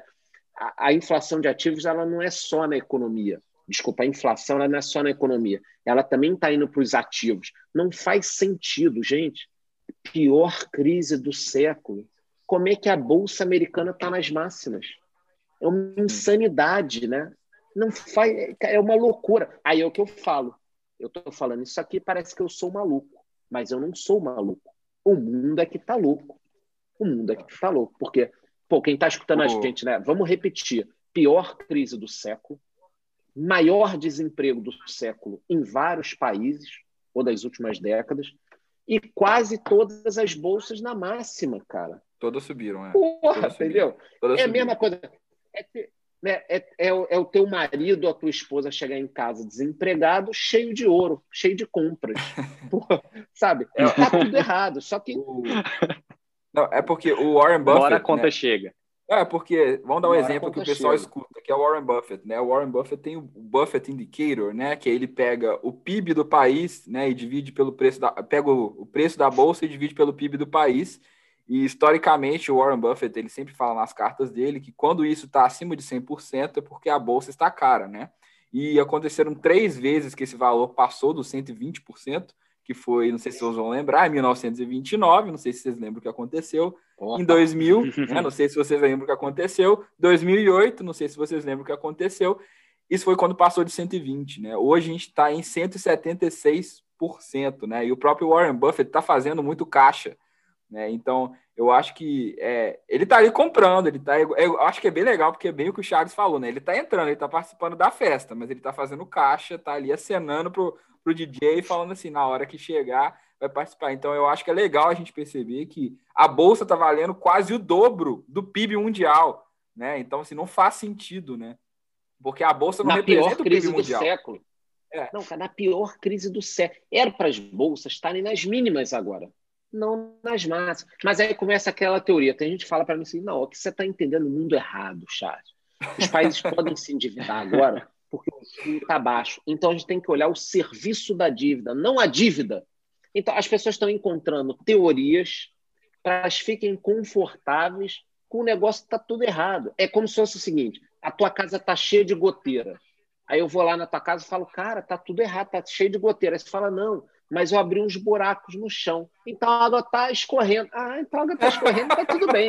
Tá uma As pessoas maravilha. estão procurando, tá tudo bem. O as importante é a água estão embora. Agora, é. Qual o meu pensamento sobre isso? Nada filosófico. Vamos lá. Vai dar merda? Vai. A gente pode fazer alguma coisa para impedir isso? Não. Não. que eu possa informar as pessoas. Não. O que, que a gente tem que fazer aqui agora? Ganhar dinheiro. Ganhar Se dinheiro. proteger, né? Se proteger, Assimetria. se proteger primeiro, tá certo? E ganhar dinheiro. E ganhar dinheiro, porque é o que está acontecendo. Como a gente ganha dinheiro, é o que eu faço todo dia, os 25 da Eletrobras, 10 vezes do Bitcoin em menos de um ano. É, e tudo isso que vocês veem lá no, lá no, no, no canal, mas sempre indo para a porta, cuidando, fazendo caixa, tudo aquela, aquele papo que a gente fala diariamente do comportamento, não se deixando levar pela manada, né? Não, tá tudo bem, a bolsa vai para 300 mil pontos, agora é a hora do Brasil, o dólar vai para 4,30. Eu não tenho como controlar essas questões. Não dá para a gente saber isso. Agora, por exemplo, se tem chance do dólar ir para baixo, o que, que eu tenho que ter de ativo para ganhar nesse momento? É isso que eu penso. Se tem chance do dólar subir mais, que tipo de ativo eu tenho que ter? É isso que eu estou sempre pensando. Não é que eu seja dinheirista, entre aspas, mas é que a ideia aqui do canal é como ganhar dinheiro, né? Entendeu? Ô, Charles, e uma coisa Show. que eu gosto de falar para as pessoas também, dentro desse cenário, quando a gente está prevendo que é muito provável, a gente já está vendo, a gente já está vendo que a inflação está começando e é provável que ela consiga se expandir por causa dessa expansão da base monetária. é buscar também, pelo menos uma parte da carteira, estar tá alocada em empresas que vendem ativos inelásticos. Então, está comprando empresas que, que, que, vendem ativos de, de supermercado, que vendem é, remédios, porque esses tipos de, de bens, eles, eles podem aumentar o preço. Pessoas... Eles repõem na hora. As próprias commodities, é, né, são uma boa opção. A gente falou do petróleo, a gente está falando aí o milho, né? As, as commodities no Brasil, a China já comprou tudo aí, né? Até o final do ano já está tudo vendido. Então, é, é uma ótima opção pegar esses ativos inelásticos mesmo, né? Mas é muito legal é uma, isso. É então, verdade, acho que, que é, importante que as pessoas olhem dentro desses setores, no momento desse, principalmente setores, empresas especificamente, que têm boa geração de caixa. Porque se elas têm uma boa geração de caixa, quer dizer que nesse momento elas têm uma boa geração de caixa, é possível que elas também continuem com essa boa geração de caixa. Sim. Não pegar aquelas empresas assim muito incipientes, pega uma plug da vida, por exemplo, que é uma, uma startup lá americana, startup não, ela já está no mercado tem muito tempo, tem mais de 20 anos. O plug você é, puxou, tem... é, é porque é um caso, acho que é, é muito muito expressivo desse momento que a gente está vivendo. Mas existem outras empresas, empresas, por exemplo, como uma Dollar General, que é uma empresa, você, você vai saber aí melhor do que eu, né, João? Mas que é uma empresa que vai vender, que vai vender é, é, é, tipo um, um, um, mercadinho ali que vai vender. O mercadinho não porque muito Tudo grande, é um dólar. Mas Tudo que vai é um dólar, só precisa entender. Isso, é a loja de um dólar. Vai vender coisa barata. Então chega num momento de crise desse, o pessoal vai lá para Dollar, Dollar General para poder comprar coisa lá porque está mais barato. Então melhora é, a receita da, da Dollar General, né? Então é importante, eu acho que é importante que as pessoas olhem para esse tipo de ativo nesse momento crítico que a gente está vivendo. Legal, Bezão, legal, Bezão. E é, e é isso, pessoal. Pensem também o que, que vai se beneficiar com esses momentos. E entendo que e pensam, pensem como, né, racionalmente mesmo, né? Às vezes, igual a gente falou muito aqui, né? O comportamento é muito importante. Então pensem racionalmente. O que, que vai acontecer com uma crise, né? Pensa lá no The Walking Dead. O que, que vira o dinheiro do The Walking Dead? É comida, cara, é água. Então é, é para isso que a gente tem que olhar. É ô, Charles, bala. É, o Charles, vamos responder aqui umas perguntas rapidão aqui para a gente fechar aqui do pessoal. Pessoal do Clubhouse, eu vou fazer o Charles moderador aqui. Eu vou escolher uma pessoa, o Bernardo vai escolher outra, o Charles vai escolher outra. A gente vai responder três perguntas rapidão. É, já comecem a levantar a mão aí, quem quiser mandar pergunta. E é pergunta rápida, galera, é direto ao ponto, né? Para contar a história da vida, para poder dar a introdução da sua vida, não. É rápido. Tipo assim, gente, o que, vocês acham do Bitcoin? O que, você acha do, dos carros elétricos? O que, você acha disso, daquilo? E a gente vai responder rapidão aqui. Beleza? Já comece a levantar aí. Vou deixar o Charles escolher a primeira pessoa aí. Charles, escolhe aí a primeira no Clubhouse. Cara, tinha um primeiro aqui, Daniel, que tá. Aí como é que faz? Você abre aí ou ele abre aqui? Ele eu vou abrir aqui, aí vocês podem mutar o microfone de vocês enquanto ela pergunta. Tá. Depois eu vou, vou abrir. Já chamei aqui. Já chamei aqui. Apareceu, Daniel, pronto. Sou eu, boa noite. Muito obrigado aí pela interação e aprendizado. A pergunta que eu queria fazer é como em termos de porcentagem a gente pode se preparar para uma crise, né? Considerando ouro, criptomoedas, ações, fundos. Como é que a gente organizaria uma carteira para uma possível crise inflacionária mundial, né? Tá, uma possível crise inflacionária, como dividir a nossa carteira? Essa é a pergunta do Daniel. Como dividir a nossa carteira para uma possível Isso. crise inflacionária? Boa. Tá, vou abrir aqui o meu. Eu posso começar falando aqui. E essa questão de uma crise inflacionária, o Bernardo falou ali, ter ativos que vão acabar corrigindo, até fundos imobiliários, por exemplo, com o tempo corrigem também.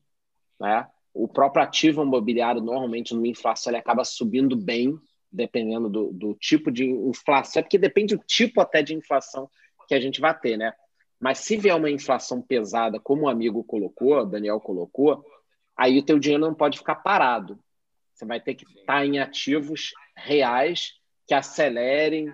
A gente vai ter alguns tipos de título até público que vão acelerar ativos reais, como o Bernardo falou, com venda inelástica, produtos inelásticos, mas a gente pode falar mais depois sobre isso. Agora, inflação significa esquece dinheiro parado, como eu deixo às vezes, tá? Por que, que eu deixo o dinheiro parado hoje? Porque para render 1% ao ano, é melhor eu dar uns tiros desse que nem eu dei hoje de 25%, entendeu? Arriscando. Mas então, é, não deixar o dinheiro parado. É não deixar o parado e, e procurar ativos que deem mais do que a inflação. Até acontece bem quando vem inflação. Se vier uma inflação pesada, o governo brasileiro vai ter que dar um tiro nos juros aí. Vocês lembram que Até porque ele tá muito baixo, né, Charles? É, os Tá próprios Chega. americanos já começaram a crescer um pouco, né? Não sei se vocês Já começaram a isso, mas os- crescer. Os, bonds Mas americanos assim, já estão crescendo, é. A minha resposta pro Daniel é não se preocupe, que com ou sem inflação a gente sempre arruma um jeito de ganhar dinheiro, tá? É isso aí. Fala cara. aí, Eu, não sei quem quer falar agora. eu falo. Fala, quer falar, falar, Bernardo? Fala aí. Quer falar, Bezão? Não, pode ir lá, falar João, pode ir lá. Não, é, eu diria que é, eu- assim, difícil complementar o que o Charles falou, que é basicamente isso, cara. É, lembra aí do que aconteceu nas. Eu não passei isso, né? Em 94 eu nasci, eu nasci em 94. Então eu não passei por aqueles, aquelas altas de preços absurdas que aconteceu, mas eu sei, estudei, né? Geografia, história, e eu sei que todo dia eles remarcavam. Meu pai me contou muito isso. Meu pai me contava: olha, era duas horas da tarde, chega cinco horas da tarde, já era outro preço, né? Então, deixar o dinheiro parado em momentos de alta inflação é um risco, né? Tem várias opções que seguem a inflação, que são uma proteção. Eu gosto de falar muito da história das commodities mesmo, né? As commodities, para mim, são uma ótima exposição, mas tem que ser aquilo que te deixa confortável. Acho que depende muito do seu perfil também. Se para você for o Tesouro Selic lá que acom- Selic não, IPCA lá que acompanha a inflação, se isso for te deixar dormir tranquilo, faz isso. Se for investir em commodity, você vai conseguir dormir tranquilo com isso, investe em commodity. Eu acho que depende muito do que fazer. Deixa ali uma porcentagem. Ele até perguntou de porcentagem, a gente não falou da porcentagem, né? Mas deixa ali uma porcentagem que te deixa tranquilo, mas que também não vai ser tipo 0,5%, que não vai fazer diferença nenhuma. Então, deixa ali que você fica confortável. Eu sempre falo isso. Vai ser commodity, vai ser isso, vai ser aquilo, mas tem que ser algo que te deixa tranquilo quando você for dormir à noite. Então, essa que é a minha sugestão. Eu acho que a única coisa que eu adicionaria a isso tudo que vocês falaram aqui é buscar ativos, tá com a maior parte da carteira em ativos que geram muito caixa, tem free cash flow muito alto. Não está muito exposto àqueles Você ativos. está falando de blue chips, no caso.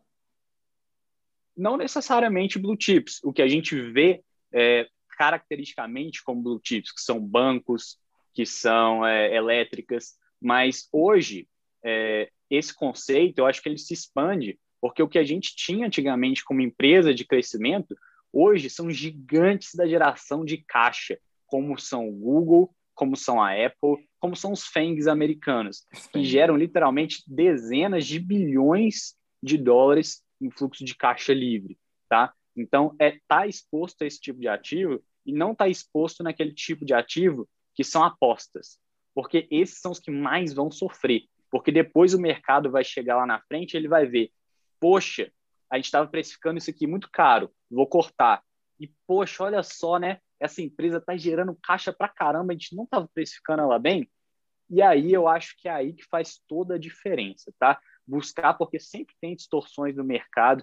Eu, pessoalmente, hoje eu estou vendo, é, tem algumas empresas farmacêuticas americanas que eu acho que estão muito distorcidas e que eu acho que num cenário desse daí podem se beneficiar muito desse, de, dessa inflação e dessa busca por ativos que geram muito caixa. Sim, cara. A gente fala muito de investimentos internacionais, né? Que é meio que um dos focos nosso. É, até por eu morar nos Estados Unidos, o Bernardo gostar bastante. E existem também os REITs, né? Que eles, ali, eles sempre estão ali acima da inflação, eles tentam estar sempre ganhando da inflação, que é uma maneira bem interessante, que tem essa geração de caixa constante, né? Esse free cash flow que o Bernardo falou, que é a geração de caixa, né? O fluxo de caixa constante. Então, os REITs são uma ótima maneira de até se expor e proteger do câmbio, né? Então, procurar esses ativos que estão sempre gerando caixa. Beleza? Boa, Daniel. Valeu pela pergunta. E, Bezão, escolhe uma pessoa, então. Vamos lá. Vamos para o próximo aqui, ó. Vamos para o Paulo. Enquanto vocês estão chamando, deixa eu falar uma coisa da, da inflação aí. Calma aí. Mutou. Manda. Que Pronto, pronto. eu conheci pessoas que ficaram multimilionárias comprando produto, vendendo com prazo de sete dias, na época da, do auge da inflação, vendendo à vista, investindo e depois pagando. Então, na época da inflação, também dá para a pessoa ganhar dinheiro se ela dinheiro souber. sempre, Então, né, não se Charles preocupe. é a prova disso. Sempre dá. Sempre dá, cara. Uhum. Sempre dá, entendeu? O mar tá aí, é só ir pescar. Vamos lá, pode falar. Manda aí, Paulo. Pera aí, espera um segundo. Calma aí que a gente vai começar a gravar aqui. Pode falar. Olá, boa noite, pessoal. É, a minha dúvida até já foi falado um pouquinho aí do, da, nessa última pergunta, vocês colocaram um pouquinho ali sobre o conforto da carteira de cada um. alguns que vão ficar mais confortáveis na questão do Tesouro Selic, outros no, nos bens aí mais de consumo, mas é, é uma pergunta referente ao investimento. Meu pai ele tem um, um perfil extremamente conservador é, e a sugestão que, que, que ele teve foi realmente de manter a previdência que ele tem hoje numa opção de é, Tesouro IPCA. Então, na verdade, a dúvida seria essa: ele sendo conservador e tendo essa, essa sugestão, se isso fica alinhado ali, sem muito risco, mas também sem ganhar meio por cento ao ano, que é complicado. Boa, valeu, Paulo. Quem quer começar aí? Eu quero ser o último aí. Calma. É ser o último? O Charles se eu pudesse ser o... Não, não, se eu pudesse ser. Não, não, se eu pudesse ser o último, então eu vou ser o primeiro, pronto. É que em relação à idade. não, tô brincando. Ah, eu tô vendo aqui o, o Paulo falando. Não, o Paulo falando aqui tem que ver a idade do pai dele, será uns 60, 65 anos. Você vai chegando numa idade, cara, que você tem que se preocupar muito com o risco do, do teu capital. Porque, conforme o Bernardo disse, se a gente pega uma crise de 10 anos, porra, eu daqui a 10 anos vou estar com um pouco menos de cabelo, mas ainda vou estar muito bem. Uma pessoa, a minha mãe, por exemplo, com 75, cara, para ela não faz muito sentido mais ter renda variável, ter. Porque a, aí a história da simetria já começa a ficar complicada, ela poder perder e tal. Então, para ela já faz sentido um tesouro, é, um, um CDB de bancão, coisas que a gente que se eu conversar com alguém de 20 anos, eu vou falar para a pessoa passar longe, né? Então, uma pessoa mais velha, realmente, às vezes, um tesouro, um IPCA, mais alguma coisa, né? É isso que eu. Agora eu posso até passar para o Bernardo. Eu acho que talvez, cara, seja um negócio até de se pensar, tá? Não sei o que o Bernardo acha aí. Manda aí, Bernardo. Você. Manda aí, Bezão. Olha, Deixa, eu, eu, vou ficar, vou ficar eu, por último. eu acho isso aí super interessante. Eu acho que depende um pouco também, né? É, do, do patrimônio é, que, que o seu pai tem, porque se ele tiver um patrimônio muito grande, eu acho que não faz mal ele ter uma parte exposta a bons ativos, né? Bons Bernardo, ativos você está mutado, gerar... tá mutado. Opa, desculpa, gente, desculpa, eu estava mutado aqui no Clubhouse. Mas retomando aqui, é, eu concordo com, com, com o que o Charles falou, mas eu acho que é, tem que ver qual que é o patrimônio do seu pai, tá, Paulo? Porque eu acho que é, se você, se ele tiver um patrimônio muito grande, não faz mal ele estar tá exposto a alguns ativos, bons ativos que vão lhe trazer um retorno um pouco maior. Se o patrimônio dele é, já, não, já não for tão grande, aí eu concordo plenamente que a prioridade é preservação de capital, em qualquer cenário. É preservação de capital numa idade dessas, porque ele não vai querer certamente voltar a trabalhar, muitas vezes numa idade avançada nem é possível, né? Então é muito importante ter uma preservação de capital de uma quantidade expressiva é, que, que, seja suficiente para você viver confortavelmente, mas caso exista é, uma, um volume grande de, de patrimônio, eu acho que é interessante alocar em ativos seguros, em grandes blue chips, ou então é, em empresas como essas que eu falei, que são as FENGs hoje, que apesar de já terem sido empresas de, de crescimento expressivo, que ainda estão crescendo muito, estão gerando muito caixa e estão gerando muito resultado. Isso, boa, Bezão. Eu complementaria, Paulo, é, falando o seguinte, né? Tem que olhar para o setor que a gente chama do setor de utilities também, né? Que são aquelas coisas é, que são necessárias no nosso dia a dia, né? Tem energia, água, tudo isso. A gente não vai ficar sem, né? Então, e é, acaba que no Brasil é um monopólio. Então, geral, por isso que geralmente são as melhores pagadoras de dividendo também. Então, assim, olhar para esses setores seguros, né? Igual, assim, não tem muito para complementar. É pensar no valor do patrimônio, pensar na quantidade de patrimônio e porque aí o risco também está muito elevado, né? Quanto maior, quanto mais perto ali você está daquela idade de, de risco, ali onde você precisa do seu patrimônio, e o seu patrimônio não pode ser arriscado, né? Que é, é a partir dos 60, ali você não pode arriscar demais, então você já tem que ser mais seguro. O próprio IPCA eu acho uma ótima opção. Você está pelo menos acima da inflação e você vai ganhar aquela taxinha ali que, dependendo do quanto está a Selic, de como é que está o mercado, você vai estar tá ganhando um pouquinho acima da inflação. Então, é uma ótima forma de se proteger. Existem cupons semestrais no próprio Tesouro Selic. Né? Existem fundos imobiliários que são muito seguros, muito seguros. Vão estar ali. Né? Aqui a gente brincou aqui, né? A vaca leiteira é a caixinha registradora que o Charles fala, que todo mês vai estar caindo ali sem risco. Os contratos desses fundos imobiliários geralmente são corrigidos por inflação, uns são IPCA, outros são IGPM. Então, pensar nesses ativos aí que nesses momentos eles, pelo menos eles continuam te dando caixa, né? Eles não vão estar ali cortando tudo. É, então é exatamente assim que eu pensaria. Mas eu acho que você perguntou se era uma boa opção, né? O IPCA. Eu acho que é sim uma boa opção. É o que eu falei para o Daniel. Se for, se seu pai for ficar tranquilo com isso, né? Se ele for não for assim desesperador para ele deixar o dinheiro lá, né? Então assim tem que ser de acordo com cada pessoa, né? A gente tem aqui, por exemplo, perfil mais agressivo, a gente gosta de ganhar dinheiro e arriscar bastante, mas tem gente que não gosta, tem gente que gosta de ficar ali tranquilo e tudo. Então, pensa nisso, né? O que seu pai vai ficar tranquilo. Se ele, o IPCA, ele já está protegido da inflação, não tem erro, porque é corrigido pelo IPCA, então é uma ótima opção. A gente já te deu aqui várias opções também. Sei, o Charles abriu o microfone, não sei que ele, se ele quer complementar. Eu quero, já estou me sacudindo aqui, caralho, que preciso falar, né? Tá vendo na câmera. Não, não, eu, eu, achei a colocação do Bernardo muito boa, tamanho de patrimônio, perfeito. A gente acaba tendo que falar rápido, é perfeito, porque se. Ah, é, é complicado a gente falar em valor, mas se for um patrimônio absurdo, aí sim ter alguma coisa em algo, até porque aí a gente está falando em ter herança no futuro, em uma série de questões que então acho essa colocação aí perfeita, tá? Do, do Bernardo aí em relação à questão do tamanho do patrimônio, mas sempre visando, né?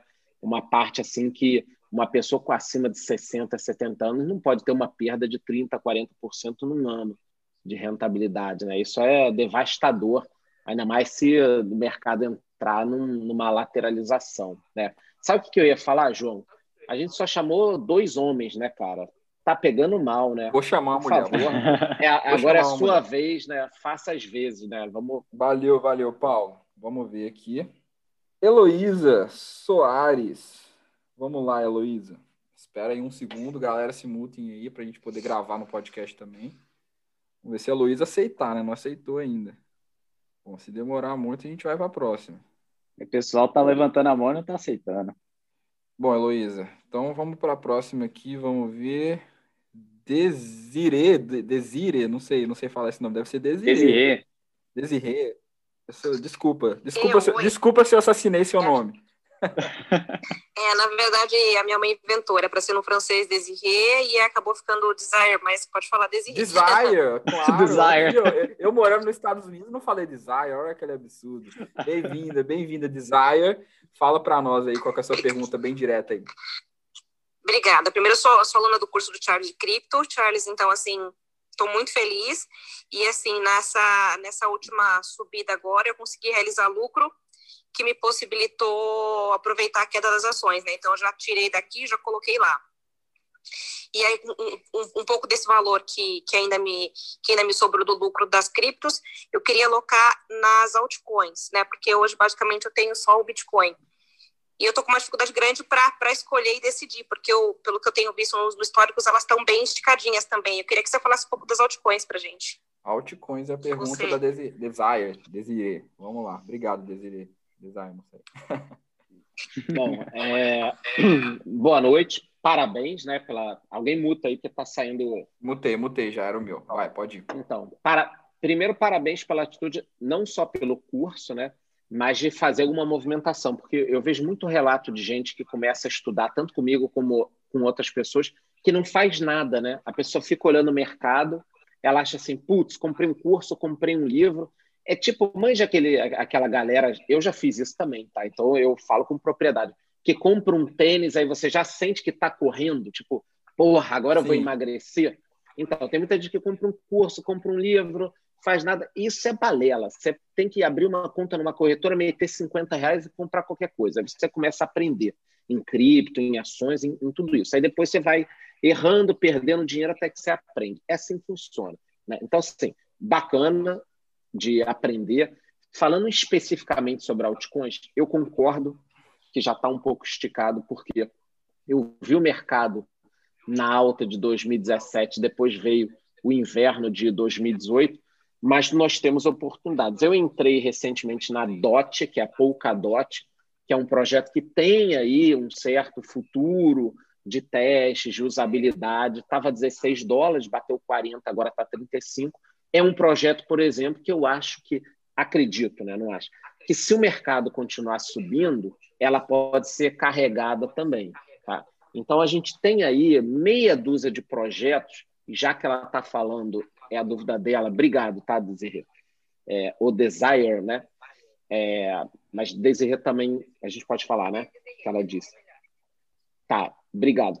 E aí, o é, que, que eu vou fazer? Eu vou tentar selecionar umas 5 a 10 para falar tanto no curso quanto no, no YouTube, que eu acho que pode ser a dificuldade de muita gente. Nesse momento, não pode cair em pegadinha, tá, galera?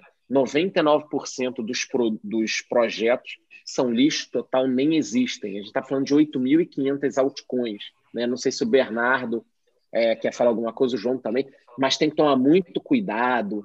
É, o pessoal faz marketing muito bem, são projetos excepcionais. Na realidade, é uma salinha, se existe a salinha, com três pessoas trabalhando. Então, existem projetos sérios, mas a gente tem que tomar muito cuidado.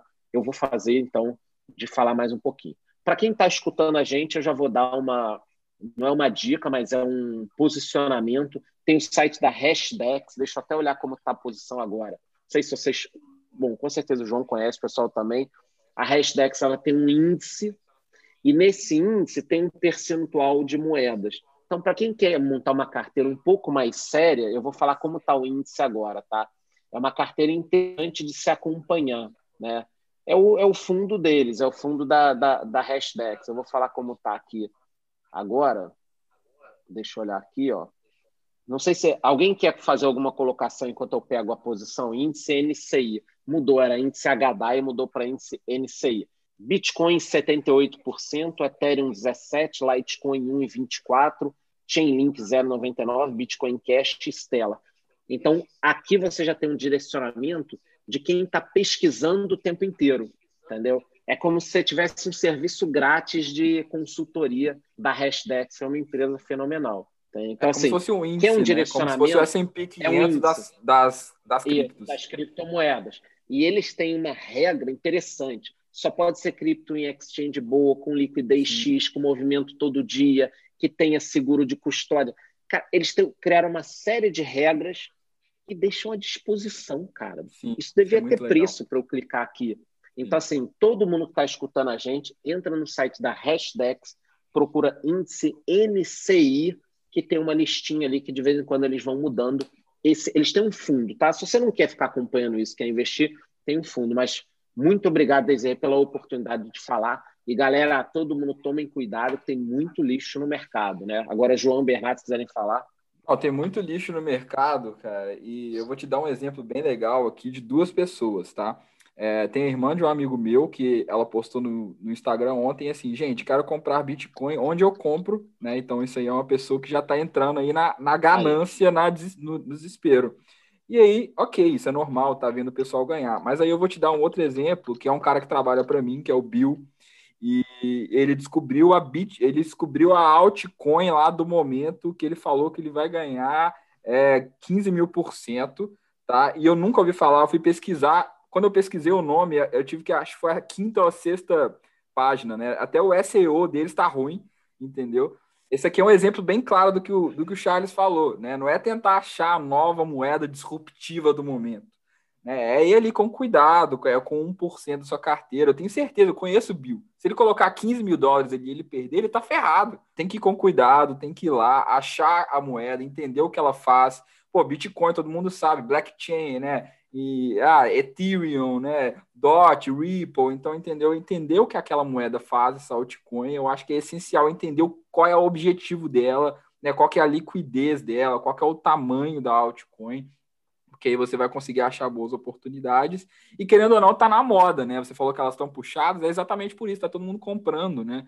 É, é igual VEG, né? A VEG tá, tá cara, porque tá todo mundo comprando. Né? Então, assim, é, é, entender que esse é o mercado, é assim que ele tá funcionando, tem que tomar muito cuidado. O Bill é um ótimo exemplo, tá? A irmã do meu amigo, pelo menos, não comprou ainda. O Bill tá comprando essa moeda aí que ninguém nunca viu. Outra coisa, acompanhe minha carteira pública lá, que eu fiz um investimento de 17 mil Ano passado ela está com 240 mil. Então, ali, às vezes ali eu faço um giro nessa carteira também. Que crescimento, hein?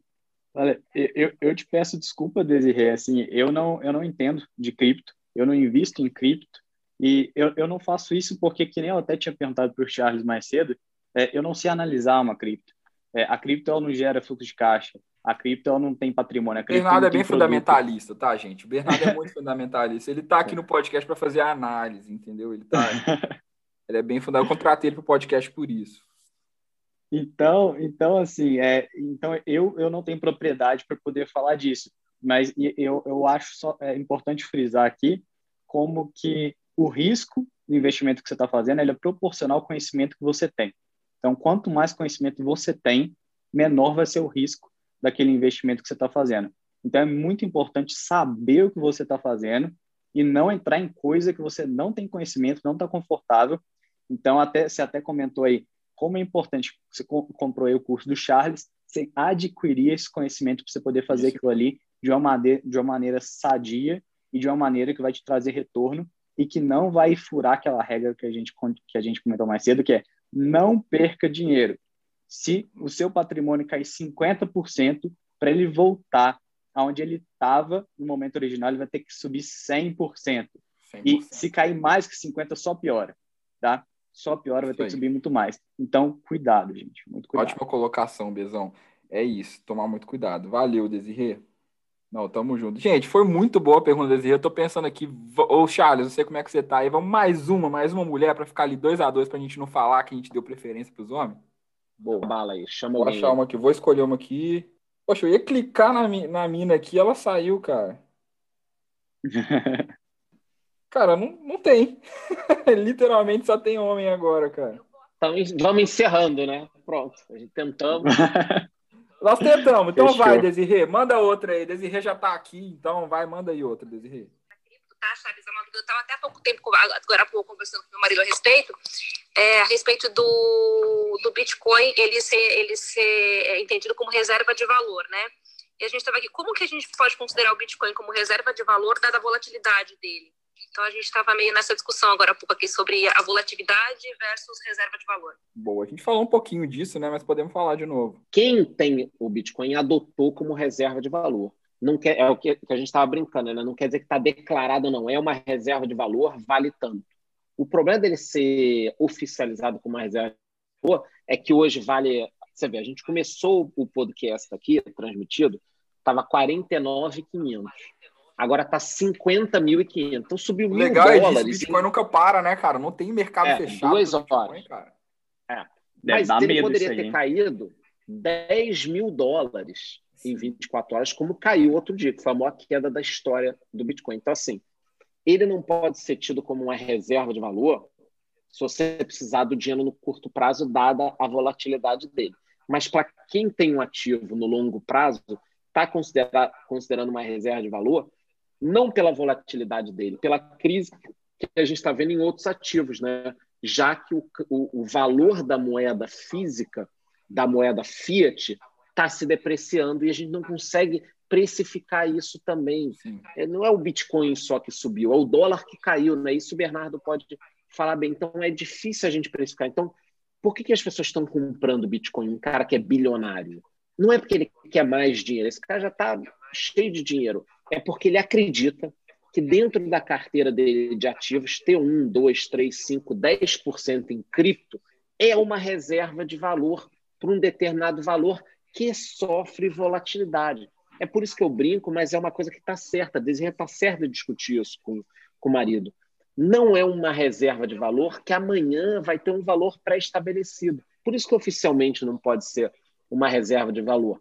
Mas, ao mesmo tempo, como é que vai estar o dólar amanhã? Porque se sair o pacote do Biden de 1,9 trilhão, o dólar perdeu o valor também. Só que a gente não quantifica isso, né? Então, o mundo ele está diferente. E para quem tem cripto, é sim uma reserva de valor. Mas é uma briga que a gente vai ter talvez eternamente, porque eu não sei se as pessoas vão aceitar como reserva de valor o dólar. Eu concordo com o Bernardo, se a gente chegar próximo de 8 a 9 trilhões o market cap do ouro, né, somando tudo joia e tudo que se produz, pode ter um equilíbrio, mas eu não acho que vai ter um equilíbrio nunca para o Bitcoin. A gente pode ver dumps e pumps enormes é, por aí. Acho que pode diminuir a volatilidade, né, Bernardo? Talvez é contra o equilíbrio, né, uma, quase que uma paridade, né? É, seria ótimo, que a gente está falando de oito vezes o valor do Bitcoin, né? Porra, tomara que, que seja uma paridade com o valor do, do market cap do ouro. Mas é, e do jeito que o mercado está inflado de dinheiro, pode até acontecer. Mas é assim, Desirei, todo mundo que está escutando a gente, oficialmente, olha, não sei se eu vou ver vivo o Bitcoin como reserva de valor, nem para o bem, nem para o mal. Tá? Não sei se alguém eu quer acho... colocar alguma coisa. Fala aí, pessoal. Eu só, queria, eu só queria complementar que eu acho que o ponto mais interessante do, do Bitcoin como uma possível reserva de valor é que a oferta dele é limitada apesar de hoje não, ainda não terem atingido os 21 milhões de bitcoins, está limitado, a gente já sabe exatamente quanto que é. Enquanto que não consegue se produzir bitcoin mais do que esse limite, dólar está sendo produzido a todo momento a rodo, a rodo. O Jeremy Powell está lá na impressora, a gente fala impressora, né? Mas agora tudo é digital. É, é igual, mas tá rodando a máquina. É, o pessoal fala que o Jeremy. Powell tá na casa de papel, né? Igual na série lá, na casa de papel imprimindo lá. Eu já vi vários memes do pessoal colocando a máscara nele lá, porque ele tá imprimindo dinheiro lá. Enquanto deixarem ele lá dentro, ele vai imprimir dinheiro. Só que é numa escala que o pessoal da casa de papel não consegue nem imaginar a quantidade de dinheiro que está saindo daquele banco central, daqueles bancos centrais, né? Porque o Federal Reserve ele não é centralizado igual a gente tem aqui no Brasil. Mas é, é, isso, eu acho que esse é o ponto mais interessante e que há de se pensar, porque hoje o Bitcoin ele também ele já está se estabelecendo, né? Está se concretizando, é, tendendo a, a, a, trazer uma concretização, é, alguma coisa que dá para se comparar ao ouro. É claro que o ouro ele tem uma história milenar de toda a humanidade, é, de estar de, de tá, é, attached to, a, aquilo ali, ouro é aquela, é ouro. aquele bem. Ouro é ouro, né? Exatamente. Então ele já conhece algo que, é, que é que é conhecido até como a reserva de valor, né? Sim. Então, mas eu acho que, que, que, é muito interessante, porque o ouro ele também tem a inflação dele, né? O que, que é a inflação dele? São as mineradoras. Então tem ouro entrando aí no mercado. Mas Bitcoin, a, apesar de a gente não ter atingido os 21 milhões, a gente está chegando muito perto e depois dali não, não, não vai mais. Acho que aí 2100 vai chegar todos os bitcoins. Isso é bem legal falar que é o ouro também é um ativo limitado, né? Então a gente tem que entender que exatamente por isso que o ouro, a prata, né, é, são uma reserva de valor, porque você não consegue, vai chegar um ponto que você não consegue produzir mais ouro, você não vai conseguir produzir mais prata, você não vai conseguir mais minerar Bitcoin. Exatamente por isso que eles são uma reserva de valor, né? Porque o dinheiro você pode imprimir o tanto que você quiser, né? Mas o ouro a, e o Bitcoin, a própria prata, você não consegue produzir o tanto, uma hora vai acabar, né? A não ser que você seja igual o Elon Musk, é que está querendo buscar lítio em outros países, né? O Elon Musk falou que ia pegar meteoro e minerar ouro, então assim, aí a gente já não sabe. Mas no momento, né, o ouro que tem no mundo é o ouro que tem no mundo, o Bitcoin que vai dar para minerar é o Bitcoin que vai dar para minerar, né? E historicamente, né, igual o Bernardo falou, é, quando a gente tem crise, né, os grandes investidores eles fogem para o ouro, né? E, e, e para prata, né? Agora também. Então é bom a gente ter um pouco ali para realmente proteger o nosso dinheiro. Está tendo uma impressão gigantesca de dinheiro. Aqui nos Estados Unidos o pessoal está discutindo muito isso. É, estão querendo taxar as grandes, as big techs, tentando achar o tanto de desculpa aí para poder pegar esse dinheiro delas. Então tem que ficar de olho nesse dinheiro que vai estar tá entrando no mercado. E o Bitcoin ele já é, né? Eu gostei muito disso que o Charles falou, nunca tinha pensado nisso. Ninguém nunca vai chegar e vai falar assim, agora é uma reserva de valor, né? já, já é. Se você está comprando, você já acredita que é uma reserva de valor e ninguém paga com ouro. Você não paga com ouro. Você não chega no restaurante e tira um envelopinho assim cheio de ouro, né? Então, é assim, você também não vai fazer isso com Bitcoin ainda.